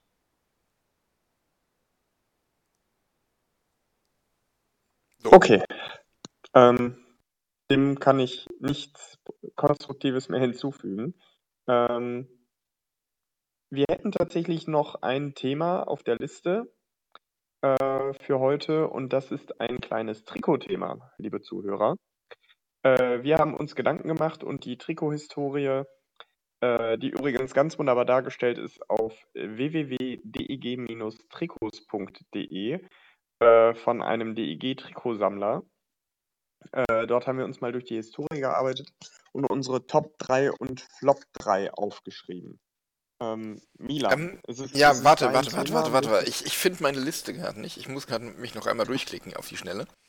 Ähm, was hatten wir gesagt? Wir hatten gesagt, nur die Trikots, die wir in Ligaspielen getragen haben. Also keine Warm-up und keine Preseason-Trikots. Ne? Preseason-Trikots, genau. Okay. Das, äh, Gut, aber ihr könnt ja mit, eurem, mit euren Flops schon mal anfangen. Ich komme dann, ich stoße dann dazu. Ich äh, bin fast fertig. Okay. Ähm, Moment, jetzt muss ich mein Blatt Papier umdrehen. Ja, wir arbeiten tatsächlich noch mit Papier, wir Regenwaldschänder. Ähm, Flop 3, das dritte Trikot aus der Saison 2016-17. Äh, wie sieht das aus? Ein blaues Trikot mit rot-weiß-roten Ellbogen. Ähm, in diesem Trikot hat unter anderem Drayson Bowman gespielt. Ähm, warum meine Flop 3? Ich finde die Nummer ultra schlecht zu lesen. Ähm, ich finde die Schrift und da man, möge man mir den unchristlichen Ausdruck verzeihen, fuck hässlich. richtig, richtig übel. Einfach so, ja, was haben wir denn in Word noch nicht für eine Schrift ausprobiert, außer Webdings und Wingdings? Ähm, dann hinten drauf ein dicker, fetter SWD-Aufnäher. Und ich weiß tatsächlich, äh, dass die Stadtwerke auch äh, ihre, ihre Farben invertiert haben, nämlich in äh, weiß-grün. Das hätte da deutlich besser drauf ausgesehen. Ähm, ja, das ist meine Flop 3. Lars, was ist deine Flop 3? Äh, ich habe einfach nur 1, 2, 3 aufgeschrieben. ich habe die nicht sortiert. Ähm, ich muss gerade ganz kurz gucken, weil ich mir nicht aufgeschrieben habe, wie das Trikot genau aussieht, nur was ich nicht so toll fand daran. Einen ganz kurzen Moment. Ähm, so. Genau, also das Trikot 2005, 2006, das ist ein entweder gelb oder rotes Trikot mit ähm, einfach nur Sternen drauf. Und ähm, ich bin generell, was Trikots angeht, ich mag Details, ich mag gute, pfiffige Ideen, vielleicht auch mal ein bisschen ein paar außergewöhnliche Dinger und Sachen. Ähm, und das war für mich irgendwie sehr einfallslos. Also egal, ob man jetzt das rote Trikot nimmt oder das gelbe, ähm, da sind im Hintergrund. Das war sehr schlicht. Paar, ja, genau, sehr schlicht. Und ähm, deswegen ist so einer meiner meiner Flops, weil es einfach mir einfach zu schlicht war und man kann doch aus dem Trikot was, was richtig Schönes machen. Ich finde es schade, wenn man das dann, ja, so schlicht. Das war eigentlich ein tolles Wort, was du gerade gesagt hast. Ähm, also nicht, nicht mal wirklich das DEG-Logo groß drauf, sondern nur fett Metro vorne drauf und dann, das haben wir noch Metro Stars damals. Ähm, das Metro Stars rechts auf der Brust, relativ klein und das finde ich, fand ich einfach, ja, nicht schön und mir zu schlicht. Deswegen mein Flop 3. Nicht, dass ich hinten hin sortiere. Milan, hast du inzwischen eine Liste? Ja, und ich äh, muss mich da dem Lars anschließen. Das ist in der Tat auch mein Flop Nummer 3, aber ich habe es konkretisiert und da das Auswärtstrikot, das Gelbe genommen, weil ich einfach die beiden Gelbtöne in der Kombination einfach nur äh, gruselig fand und finde. Auch wenn das das Trikot war, in dem die DEG ihren letzten nationalen Titel gewonnen hat, nämlich den DEB-Pokal 2006. Aber Wer war der Gegner im Finale? Ich war sogar vor Ort, aber ich weiß es nicht mehr. Ich war, war es Mannheim? Ich glaube, es war Mannheim. Hm, 1-0 oder 2-1 oder sowas. Ja, Torschütze. Klaus Carter hat ein Tor geschossen. Exakt, der ist es. Ah, und war da nicht im, im Halbfinale dieses, dieses Ding mit Duisburg und der Asche von der Fackel beim Einlauf im Auge vom Torwart? Irgend, irgend, irgendwie sowas, ja. Ah, ja, ja,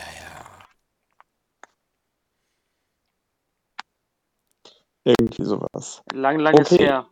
Wobei, okay. ähm, André, zu deinen Trikots, ne, bei, dem, bei dem blauen oder in dem Jahr gab es ja zwei Sätze weil irgendwie nach ein paar Spielen mussten die Trikots für die Spieler zumindest neu aufgemacht, aufgelegt werden, weil die Namen und Nummern so schlecht zu lesen waren. Da musste dann eine andere Schriftart genommen werden. Ja, das, ja, das hat aber tatsächlich ganz wenig nur an den Symptomen verbessert, aber nichts mehr gerettet. So, Milan, dann mach doch mal weiter mit deiner Flop 2 direkt. Meine Flop 2 das ist das Third Jersey aus der Saison 2004-2005. Das müsste das mit dem Blitz gewesen sein. Das ist das mit dem Blitz und das fand ich ehrlich gesagt ziemlich cool eigentlich. Ich habe lange überlegt, ob ich mir das hole. Äh, Warum fand, würdest du es dir nicht holen? Ich fand es damals einfach irgendwie nur völlig. Ich konnte nicht ich sehe bis heute nicht, was, was der Blitz soll auf dem Trikot. Und ähm, ja, ich fand es einfach nur lahm und langweilig. Irgendwie. Hat mich nie abgeholt, das Ding. Keine Ahnung. Lars, wie ist es denn um deine Flop 2 bestellt? Ähm, ich sehe gerade, dass ich aus Versehen ein Trikot genommen habe, was äh, eine Preseason war. Aber es passt trotzdem in die Saison 15, 16 hatten wir noch äh, Energy Consulting äh, ganz groß dabei, erinnert sich nicht gerne zurück daran. Ähm, und zwar da das Trikot Third Home. Ähm, da auch wieder, also es war ganz, wenn man genau guckt, DG 80 Jahre, ne, ganz klein oben und direkt unterm Hals, ganz schön, aber dann Energy Consulting und PSD Bank draufgeklatscht, zwei Streifen drauf und das war's. Ja, also nichts vom, ja, Welche, welche Farbe hatte das? ja, das Rote. Ah, oh, oh Gott, ja. Oh, oh, ja, ja, verstehe ich. Also das, das, das Weiße, muss man sagen, das Auswärtstrikot, ja, da ist immer das DG-Logo drauf, nur Energy Consulting, okay, lässt sich drüber streiten, aber es hat sich gut eingefügt, weil es weiß ist. Aber das Rote, wirklich zwei Sponsoren drauf geklatscht, da die müssen ihren Platz haben, aber kein Logo und nichts. Also das, weiß nicht, das fand ich total schrecklich. Ähm, also meine Flop 2 ist, und äh, das ist vielleicht keine mehrheitsfähige Meinung, das vom Winter Game 18-19 äh, ein weißes, also wirklich komplett weißes Trikot mit äh, unten am Bund einem roten und gelben Balken. Ähm, was mir daran sehr negativ aufgefallen ist, der Name des, äh, ich weiß gar nicht, ob, das der, ob, der, ob die das Event gesponsert haben, jedenfalls Bauhaus, ist dick und fett auf der Brust und darunter erst das DEG-Logo. Und das ist für mich die völlig falsche Aussage, denn Logo und Verein sollte erstmal über allem stehen. Ähm, auch symbolisch. Ich finde das Trikot viel zu schlicht. Äh, ich finde das Trikot absolut austauschbar. Also das hätte echt jeder von uns, der ein entsprechendes Programm hat, in fünf Minuten mal kurz am, am PC machen können. Äh, das wird dem Wintergame nicht gerecht, das wird der Rivalität zwischen den beiden Mannschaften nicht gerecht, das wird der DEG nicht gerecht. Äh, das ist einfach eine Frechheit. Also dieses Trikot, das sieht aus wie ein besseres, das sieht eigentlich aus wie ein Aufwärmtrikot. Als Aufwärmtrikot wäre das okay, aber mehr auch nicht. Und damit äh, möchte ich dann tatsächlich mit, der, mit meiner Flop-Reihe abschließen. Meine Flop 1 ist das Karnevalstrikot. In dem haben wir tatsächlich ein Ligaspiel gemacht, bevor einer fragt. Ähm, wie das aussieht, weiß grundsätzlich und Konfetti, nämlich unter den Armen und noch sonst überall. Ähm, ich finde das Trikot, die, diese Punkte, weil die, weil die Konfetti-Punkte auch farblich sehr ähnlich sind, sieht aus wie so ein Pilotensehtest. So, welche Zahl erkennen Sie in dieser Punktewolke? Ähm, es ist einfach nur bunt, anstatt einer differenzierten Betrachtung des Themas. Also irgendwie Karnevalsmütze, Hoppeditz, Altbier, Altstadt, äh, was nicht alles dazugehört, Rosenmontagszug, äh, Jacques Tilly-Wagen. Da sind so viele Sachen, die man da hätte aufnehmen können. Stattdessen sind so ein paar Gags, so das PSD-Bank-Logo, da steht halt nicht PSD-Bank drauf, sondern äh, irgendwie Helau in, in, mit Karnevalsmotiven, was komplett untergeht auf jede Distanz, wenn du nicht direkt davor stehst. Ähm, und es ist, es ist bunt, es ist grässlich, es ist scheußlich. Ich hatte das Gefühl, die DEG will da einfach nur irgendeinen Tag im Jahr ausschlachten, um Kohle zu machen. Äh, Da war ich richtig sauer. Und äh, berechtigterweise sieht man dieses Trikot relativ selten. Äh, auch wahrscheinlich tatsächlich, weil es dann letztes Jahr benutzt worden ist in, in der, im ersten Lockdown, als den Leuten das Klopapier ausgegangen ist. Ich glaube, man sieht es nur so selten. Ich glaube, man, man konnte es nicht irgendwie mit Spielernamen kaufen oder nicht mit allen Spielernamen, sondern nur mit ausgewählten. Oder sowas. Oder mit der Wenn ich Jahres... Spieler gewesen wäre, hätte ich aufgehört, damit mein Name da nicht draufkommt. Also dieses, dieses äh, Trikot ist bei mir auf einem geteilten Flop 1 Platz. Den, es, den teilt es sich nämlich mit allen drei Trikots der Saison 2011-2012. Die sind, das waren glaube ich die letzten, die der, der Kai Torbjörn gemacht hat. Und die waren so dermaßen, es war die letzte Metro-Saison. Und die sind so dermaßen überladen mit Designelementen, mit Stadtwappen im Hintergrund und irgendwelchen ähm, Sehenswürdigkeiten oder Wahrzeichen der Stadt. Und in der Nummer ist noch irgendwas drin. Und äh, der Schlossturm und der Fernsehturm und äh, sonst noch irgendwie was. Und es ist dermaßen überladen und voll mit Designelementen. Es ist so unruhig. Ähm, als hätte er einfach alles, was ihm gerade einfällt, zusammengeschmissen und auf ein Trikot geklatscht. Ähm, da stecken Ideen hin für fünf Jahre geile Trikots, alles in einem und das ist viel zu viel und ja. ja, zusammen mit dem Karnevalstrikot einfach grausam. Klingt sinnvoll. Lars, wie ist es bei dir? Spannend. Ähm, auf das Trikot kommen wir später nochmal zu sprechen. ähm, ähm, 2003, 2004 ist mein Flop 1. Ähm, wobei, ist wie gesagt, ich habe ich, ich, ich ich hab die nicht so gelistet gehabt. Ich habe einfach nur ein, zwei, drei aufgeschrieben. Ähm, das war ein Trikot, wo unten drauf drei Sterne sind. Ansonsten sind die Sponsoren drauf, ein kleines DEG Metrostars Logo. Und das ohne Witz, jeder, der NHL kennt, so würde ich mir da ein Trikot machen, weil ich es nicht besser kann an, an der Playstation. Aber das fand ich irgendwie damals für ein, für ein Saison. Ich hab- Also Aufwärmtrikot, ja, schön und gut. Aber das war irgendwie auch so überhaupt nichts. Drei Sterne drauf geklatscht und das war's. Ähm, und das finde ich designtechnisch ja, sehr gruselig, weil man einfach viel, viel mehr draus machen kann. Ähm, nicht, dass ich es selber besser zeichnen machen könnte, weil ich dann in Miete bin und sowas. Aber da werden schließlich Leute für bezahlt, um sowas zu machen. Und da fand ich das irgendwie, ja, weiß auch nicht, eine Frechheit. Kamps ist größer, Kamps ist das, was alles vom Trikot einnimmt. Ähm, vielleicht haben die auch am meisten dafür gezahlt, wer weiß. Damals, ähm, ja. Aber diese Sterne darauf fand ich total einfallslos. Ähnlich wie bei dem Trikot für 2005, 2006, wo auch nur die Sterne ganz leicht im Hintergrund waren. Aber es sind wirklich so, so ganz billige Sterne. Wie gesagt, jeder, der NHL spielt, äh, weiß wahrscheinlich, was ich meine, dass man da sich so ein Trikot mit Sternen designen kann. Und genauso sieht das aus. Ja, das stimmt. Hast du denn auch einen Top-Platz 3? Ja.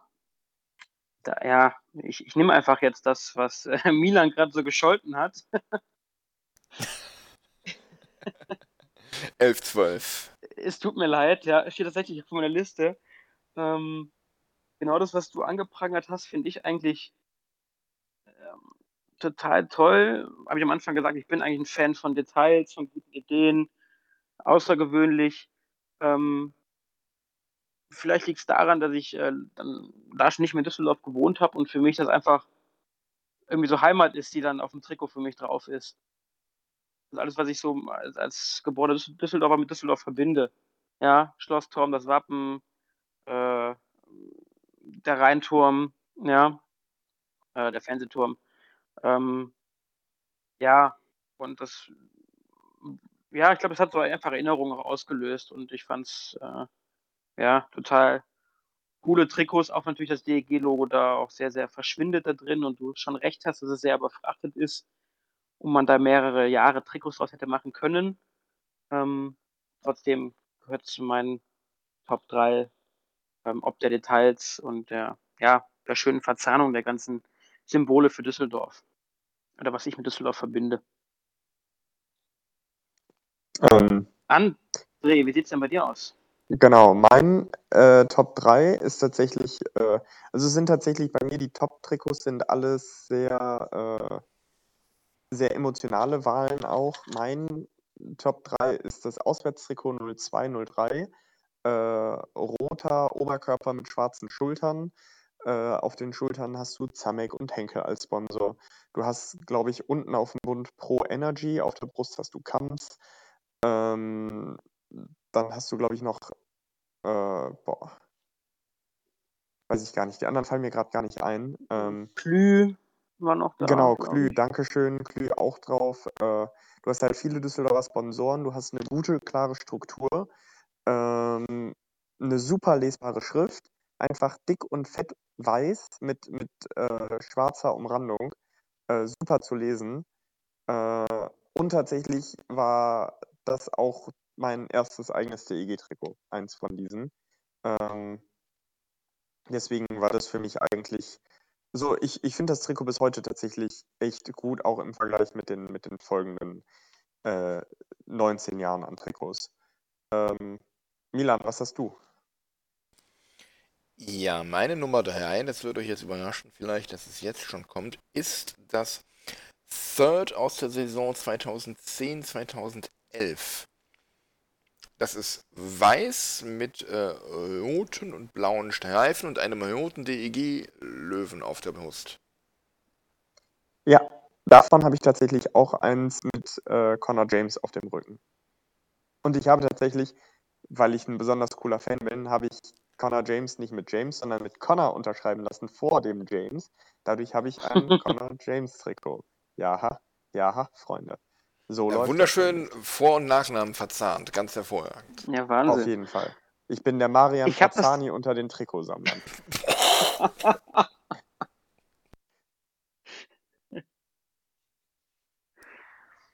Der war gut. Ich habe das tatsächlich auch von Aubin, glaube ich, damals, der noch bei uns gespielt hat. Dabei bist du ungefähr nur ein Drittel so viel wie der Typ. Wenn überhaupt, ja.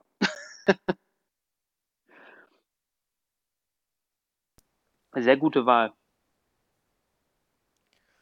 Ich dachte Ah. erst, André, dass du das Trikot meintest, als du deinen Flop erwähnt hattest. Nee, nee, nee, nee, mein Trikot war später. Ja, dann hatte ich das verwechselt, ja. Und bei Ingolstadt gegen Krefeld geht es gerade ein bisschen höher jetzt zur Sache emotional. Mhm. Pieter bringt, Hat Herr Pieter Pieter hat wohl angefangen zu etwas, äh, nee, der hat etwas ähm, Physis ins Spiel gebracht und durfte jetzt vorzeitig duschen gehen, anderthalb Minuten vorm Ende mit 2 plus 10 wegen Check von hinten. Und ist nicht die erste Nudelbildung, die ich so aus dem Augenwinkel mitbekommen habe. Ingolstadt Ja, führt, 6 ge- äh, führt 6 zu 3. Oh, schade für Krefeld. Mensch, das ärgert. Ach nee, warte. Dann können wir wieder, wieder mit dem Zählen anfangen. Ähm, Ja, was ist denn, ähm, hattest du deinen Flop 3 schon, André? Nee, ne? ja, das. Doch. Äh, doch, Flop 3 hatte ich und meine Top 3 jetzt auch Ach gerade. ja, stimmt, stimmt, deine Top 3, stimmt. Sehr schönes Trikot. Das hatte ich auch mal. Ähm, von Tome Wikingstad. Ich weiß nicht, wo es hingekommen ist. Ich finde es nicht wieder, ums Verrecken nicht. Sehr schade. Ähm, dann mache ich mal meine Nummer 2, wenn es recht ist. Ja, gerne. Meine Top 2 ist das Auswärtstrikot aus den Playoffs 2005, 2006. Aus der letzten Bremen-Startsaison. Es ist gelb, es hat rote Schultern und Ärmel, hat rote Nummern drauf. Ähm, vorne auf der Brust steht, glaube ich, noch Kamps, meine ich. Und ähm, darunter der DEG-Löwe und darum lateinisch ähm, in hoc sieg nur vinces, in diesem Zeichen äh, sollst oder wirst du siegen, je nachdem, wie man es äh, aus dem Lateinischen übersetzt. Für mich eines der schönsten Trikots, die wir hatten zu Metro-Zeiten und auch ohne die Metro und ähm, ähm, schöne Erinnerungen dann und ähm, ja, meine Nummer zwei. Ja, äh, meine Nummer 2 tatsächlich ist das Alles aus Liebe Hosentrikot aus der Saison 11-12. Ja, auch darin haben wir gespielt. Ähm, das war so der Anfang der äh, Oh, uns geht's auf einmal relativ schlecht Zeit. Äh, ich glaube, da, das war die letzte Metro-Saison auch, äh, dass wir in diesem Trikot gespielt haben. Das Trikot ist einfach komplett gelb, ein paar weiße Streifen, viel Rot drauf. Äh, vorne der äh, Totenkopf der Toten Hosen. Äh, und ich glaube dann noch so ein, so in etwas hellerem Gelb den, der Bergische Löwe. Und das ist es. Äh, das ist einfach ein so geiles, schlichtes Trikot, was aber so clever gemacht ist, so emotional gut ist einfach. Ähm, also, das, das fand ich so super. Das habe ich tatsächlich äh, bei einem Stadionbesuch bei der Fortuna angehabt. Äh, einfach um ein bisschen Werbung für die DEG zu machen in schlechten Zeiten. Ähm, tolle Sache. Also, da, so ein Trikot, das ist, äh, da, also das Trikot sucht tatsächlich auch äh, Sport, sportartenübergreifend seinesgleichen, Lars. Definitiv, das habe ich irgendwie gar nicht äh, gefunden oder überblättert. ähm, ich habe mich generell sehr, sehr schwer getan, weil ich viele Trikots toll fand. Ähm, oder auch finde. Ähm, habe dann tatsächlich noch das Trikot aus der Saison 2007, 2008 ausgewählt. Ähm, eher das Heimtrikot als das Auswärtstrikot, das Gelbe. Ähm, weil das Gelbe so ein bisschen, also da stand Our, Color, äh, Our Colors Never Quit drauf mit so einem, ähm, ja, Symbol drüber, zwei Eishockeyschläger, Düsseldorfer Löwe da irgendwie drin, ähm, das Metrostars-Logo ganz klein noch mit drin. Und ähm, da komme ich wieder auf meinen roten Faden, dass ich eben außergewöhnliche Sachen gut finde und irgendwie auch so pfiffige Ideen. Und ähm, das fand ich einfach, ja, eine mega außergewöhnliche Idee, einen Spruch damit reinzubringen. Gab es ja dann bei Milans Trikot ja auch schon in den Playoffs. Ähm, sogar ein Jahr vorher, glaube ich, ne? Oder kurz Zeit vorher. Ähm, mhm. Und dann dieses Logo einfach noch. Also dieses, dieses Wappen, eher. Ähm, und ja, das hat es mir irgendwie angetan. Ich habe es mir damals nicht gekauft. Ich weiß gar nicht warum. Ähm, vielleicht war ich jung und hatte kein Geld. Ähm, aber ja, das fand ich irgendwie außergewöhnlich und mal eben was ganz anderes, was man eben nicht so häufig sieht, eben mit, mit nochmal einem entworfenen Wappen drauf und einem Spruch drauf. Ähm, fand ich sehr cool. Das war das mit den Federn auch, ne? Ja, das Auswärtstrikot, genau. Mhm. Das mit den Federn habe ich irgendwo noch von Andy Hedlund. Ach, cool. ich fand das nämlich auch sehr geil, muss ich sagen, mit den Federn. Einfach weil es mal was anderes war. Ja, genau. Was ist denn deine Nummer 1? Ähm, meine Nummer 1 sind die Trikots ab der Saison ähm, 2000, ja, 2000 ähm, beziehungsweise äh, so weit wollte man nicht zurückgehen eigentlich, aber man schon vorher angefangen. Ähm, ich glaube ab 98 bis 2000. Und zwar, weil das für mich so einen emotionalen Wert hat. Ähm, war damals noch sehr jung, gerade so sieben, sechs, sieben, acht Jahre alt.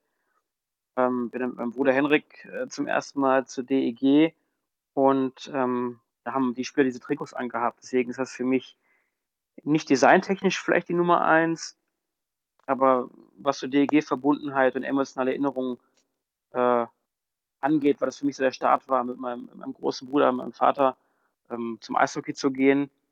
Und immer wenn ich das Trikot sehe, ich habe zwar vielleicht nicht mehr den allerersten DEG-Besuch vor Augen, ähm, aber sofort zum Bild, wie es in der Bremenstraße war, mit meinen, ähm, meinem Bruder, mit Papa dort zu stehen und ähm, als kleiner als kleiner Kerl äh, die DG anzufeuern. Ähm, und in den Genuss von Eishockey zu kommen. Und da spielen diese Trikots, ähm, das dieses große K drauf und so, so ein schräges Düsseldorf ähm, und der Löwe unten noch. Ähm, ich denke, ihr erinnert euch noch ganz gut an diese Trikots damals. Ähm, ja, ist wirklich eine rein emotionale Entscheidung und wird mich für immer, auch in, auch in 30 Jahren, noch an meine aller, allerersten DG-Spieler erinnern, an die ich noch ähm, sehr, sehr gerne zurückdenke. Ähm, ja.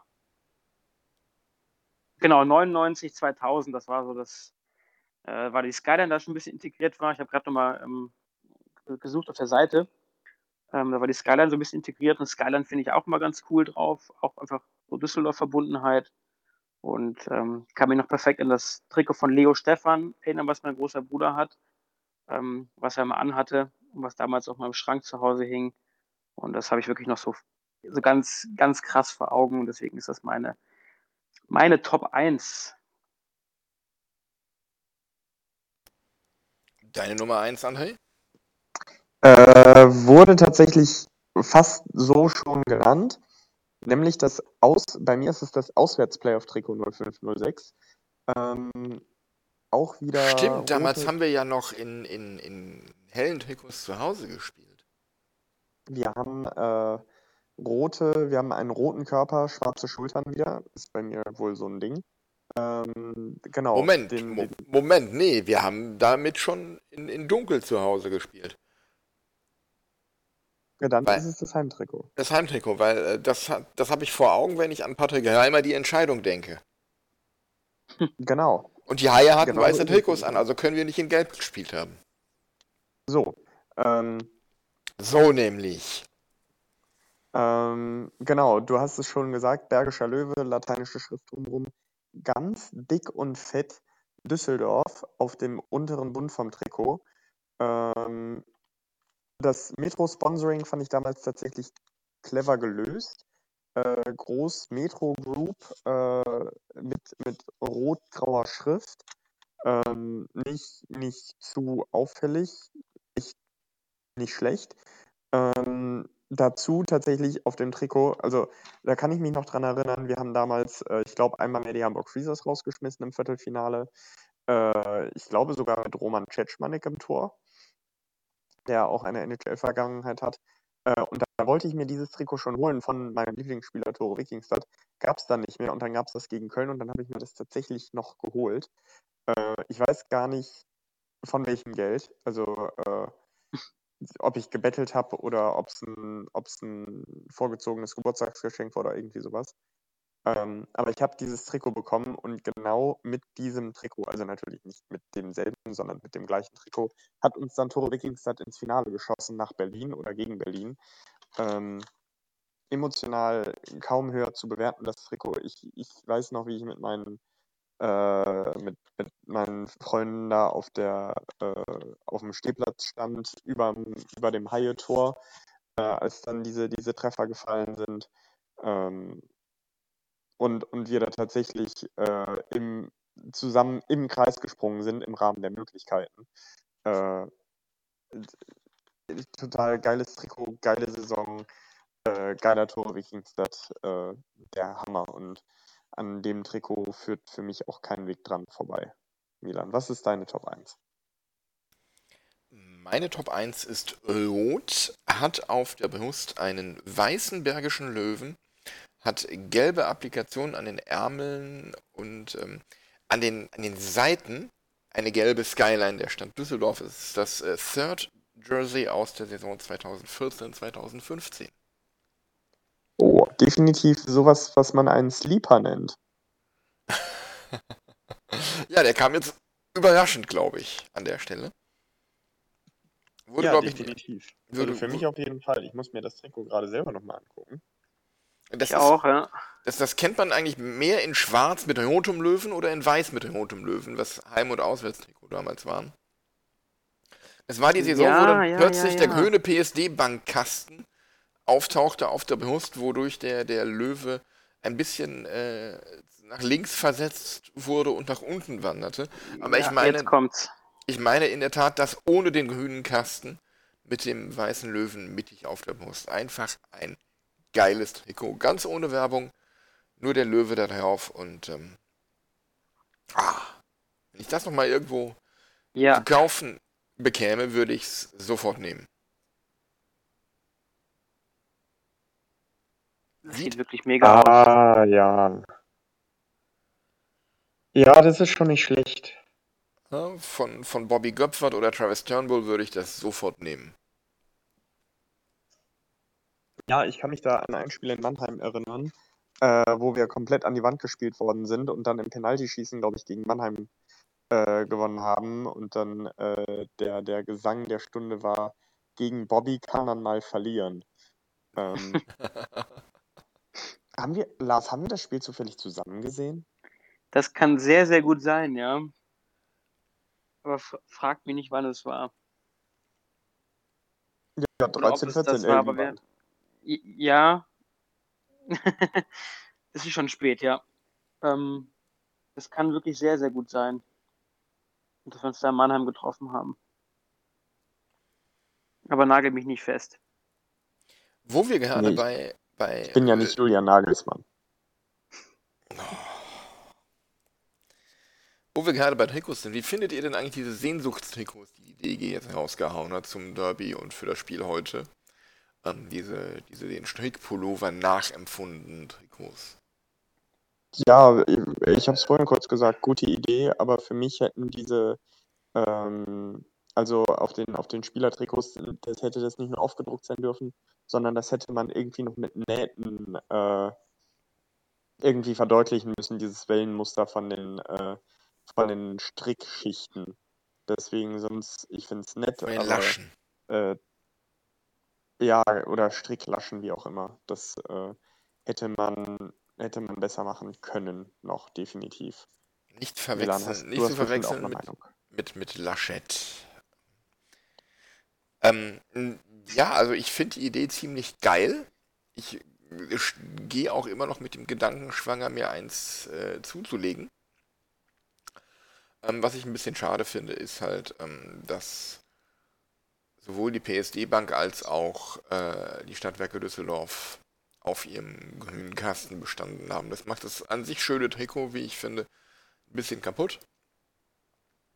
Ähm, weil ich sagen muss, generell fände ich es mal schön, wenn die Sponsoren ähm, oder wenn die DEG es schaffen würde, ein Trikot herauszubringen, das komplett nur in Rot und Gelb gehalten ist, inklusive aller Sponsorenlogos und Schriftzüge. So wie, wie zum Beispiel dieses ähm, Alternativtrikot von, von Edmonton Oilers oder das von, vom, von, von den Grizzlies Wolfsburg, was nur schwarz und orange ist. Einfach nur ein Trikot in Rot und Gelb mit, äh, ja, keine Ahnung, mach es Wein Rot und dann neongelbe Schrift und neongelbe Sponsorenlogos drauf oder sowas. Fände ich einfach nur ziemlich geil. Aber grundsätzlich finde ich dieses, dieses ähm, Sehnsuchtstrikot eigentlich eine schöne Sache. Und ich, ich überlege noch. Ich finde es auch nicht schlecht, habe ich aber auch ganz am Anfang schon gesagt, als wir über das Spiel geredet haben. Ähm, wenn du es so ansiehst, nett und, und schöne Erinnerung irgendwie an die, das war, weiß ich, meine Zeit mit den Wollpullis, aber natürlich viele Fans da gesehen, damals auch, als ich gerade als ich kleiner war, ähm, noch eine Bremenstraße. Ähm, aber ich fand es, irgendwie finde ich es anstrengend zum Gucken im Fernsehen, diese Streifen. ähm, hat mich irgendwie, warum auch immer, unterbewusst irgendwie genervt. Vielleicht war mein Tag heute zu stressig, ich weiß es nicht, aber irgendwie, ja, fand ich die, finde ich sie vom, von einmal angucken gut, gefällt mir, aber so im, im Spiel fand ich sie sehr anstrengend. Aber vielleicht ging es auch nur mir so. Nee, tut's nicht. Du hast schon recht. Da bin ich ja froh. Okay, so viel Okay. zu unserem Trikot-Ranking heute. Habt ihr, ja, fand ich eigentlich eine, eine schöne Sache. Für mich als Definitiv, Trikot. aber auch eine sehr, sehr, sehr schwere Sache bei äh, gefühlt hunderten Trikots. äh, sich dafür drei Top und Flops auszuwählen, aber ähm, eine sehr, sehr tolle Idee, ja. Ja, es waren Mal ja, dürften ja knapp 60 gewesen sein, ne? 20 Jahre, A, im Schnitt zwei Trikots. Ja. Ja, Das nächste Mal gehen wir einfach alle, alle Heimtrikots durch und dann gibt jeder irgendwie Punkte zwischen 0 und 100 und am Ende wissen wir dann, wer welches davon gewonnen hat, wenn wir einen Durchschnitt errechnen oder sowas. Oder die Summe. und am Ende sind alle eingeschlafen. Ich habe vor, vor ein paar Wochen entdeckt, dass es einen englischsprachigen Podcast gibt, die jede Woche mindestens eine Stunde lang nur über Eishockey-Trikots sprechen. Das finde ich sehr geil. Äh, Ja, aber also NHL-Trikots. NHL-Trikots und ähm, auch andere, glaube ich. Ich äh, hatte den ähm, Podcastmachern mal äh, Bilder von dem Sehnsuchtstrikot geschickt. Ich muss mal wieder reinhören, ob die das vielleicht irgendwie besprochen haben. Ein englischsprachiger, sagst du. Ja, ja. Aber sie Ja, hatten ich- meinen, sie hatten meinen Tweet dazu retweetet und gefragt, was man denn von diesen Trikots halten würde. Mhm.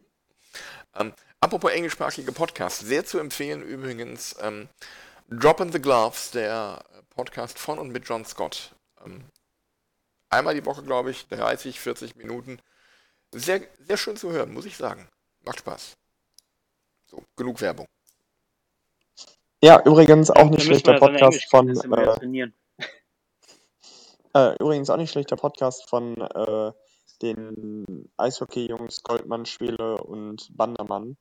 Äh, den habe ich mir jetzt tatsächlich auch mal zu Gemüte geführt äh, im, im Nachgang zu unserer Folge mit, mit Rick Goldmann letzten Montag.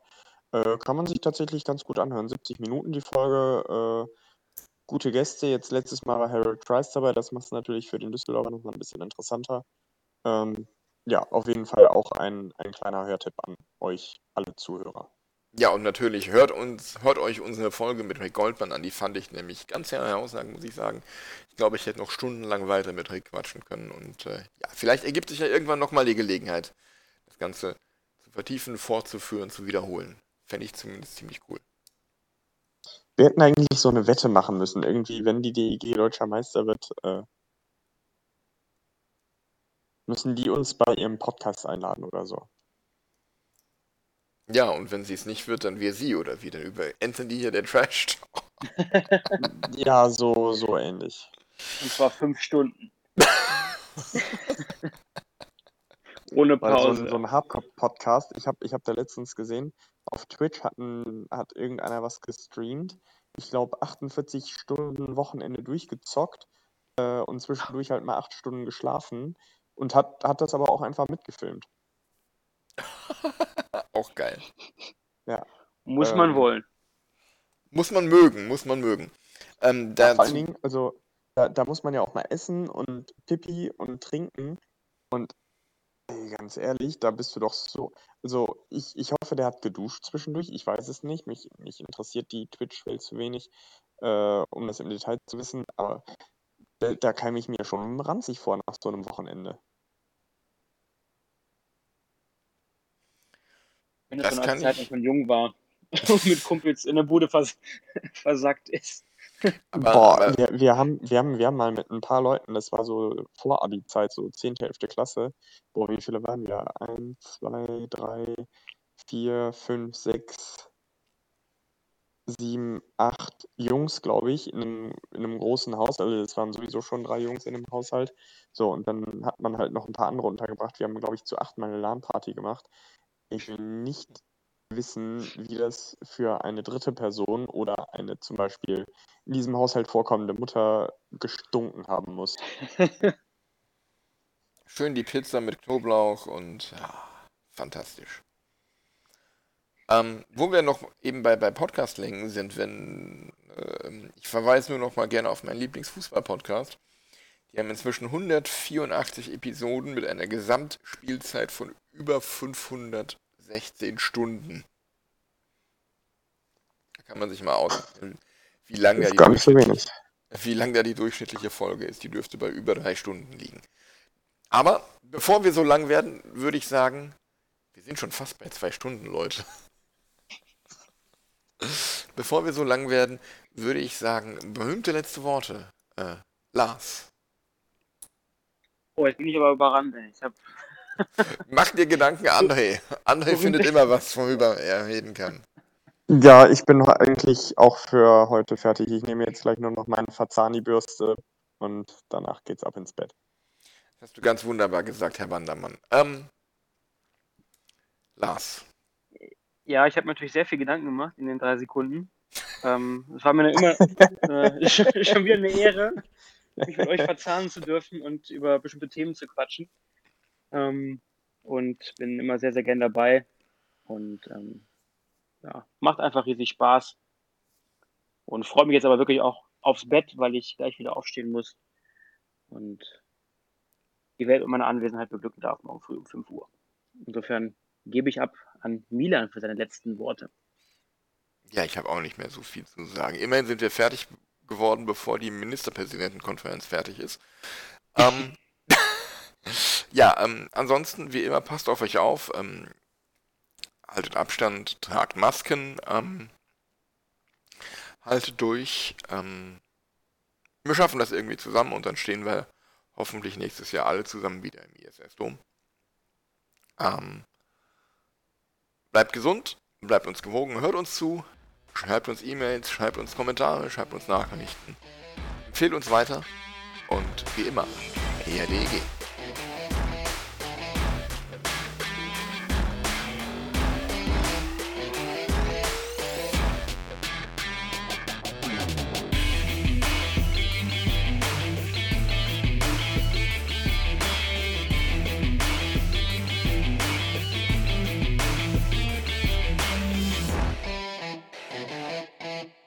Fucking complex scandal. How you fucking do that again now? I'll fucking cut you to pieces! One more fucking time! You fucking piece of shit! And this is fucking nicht normal.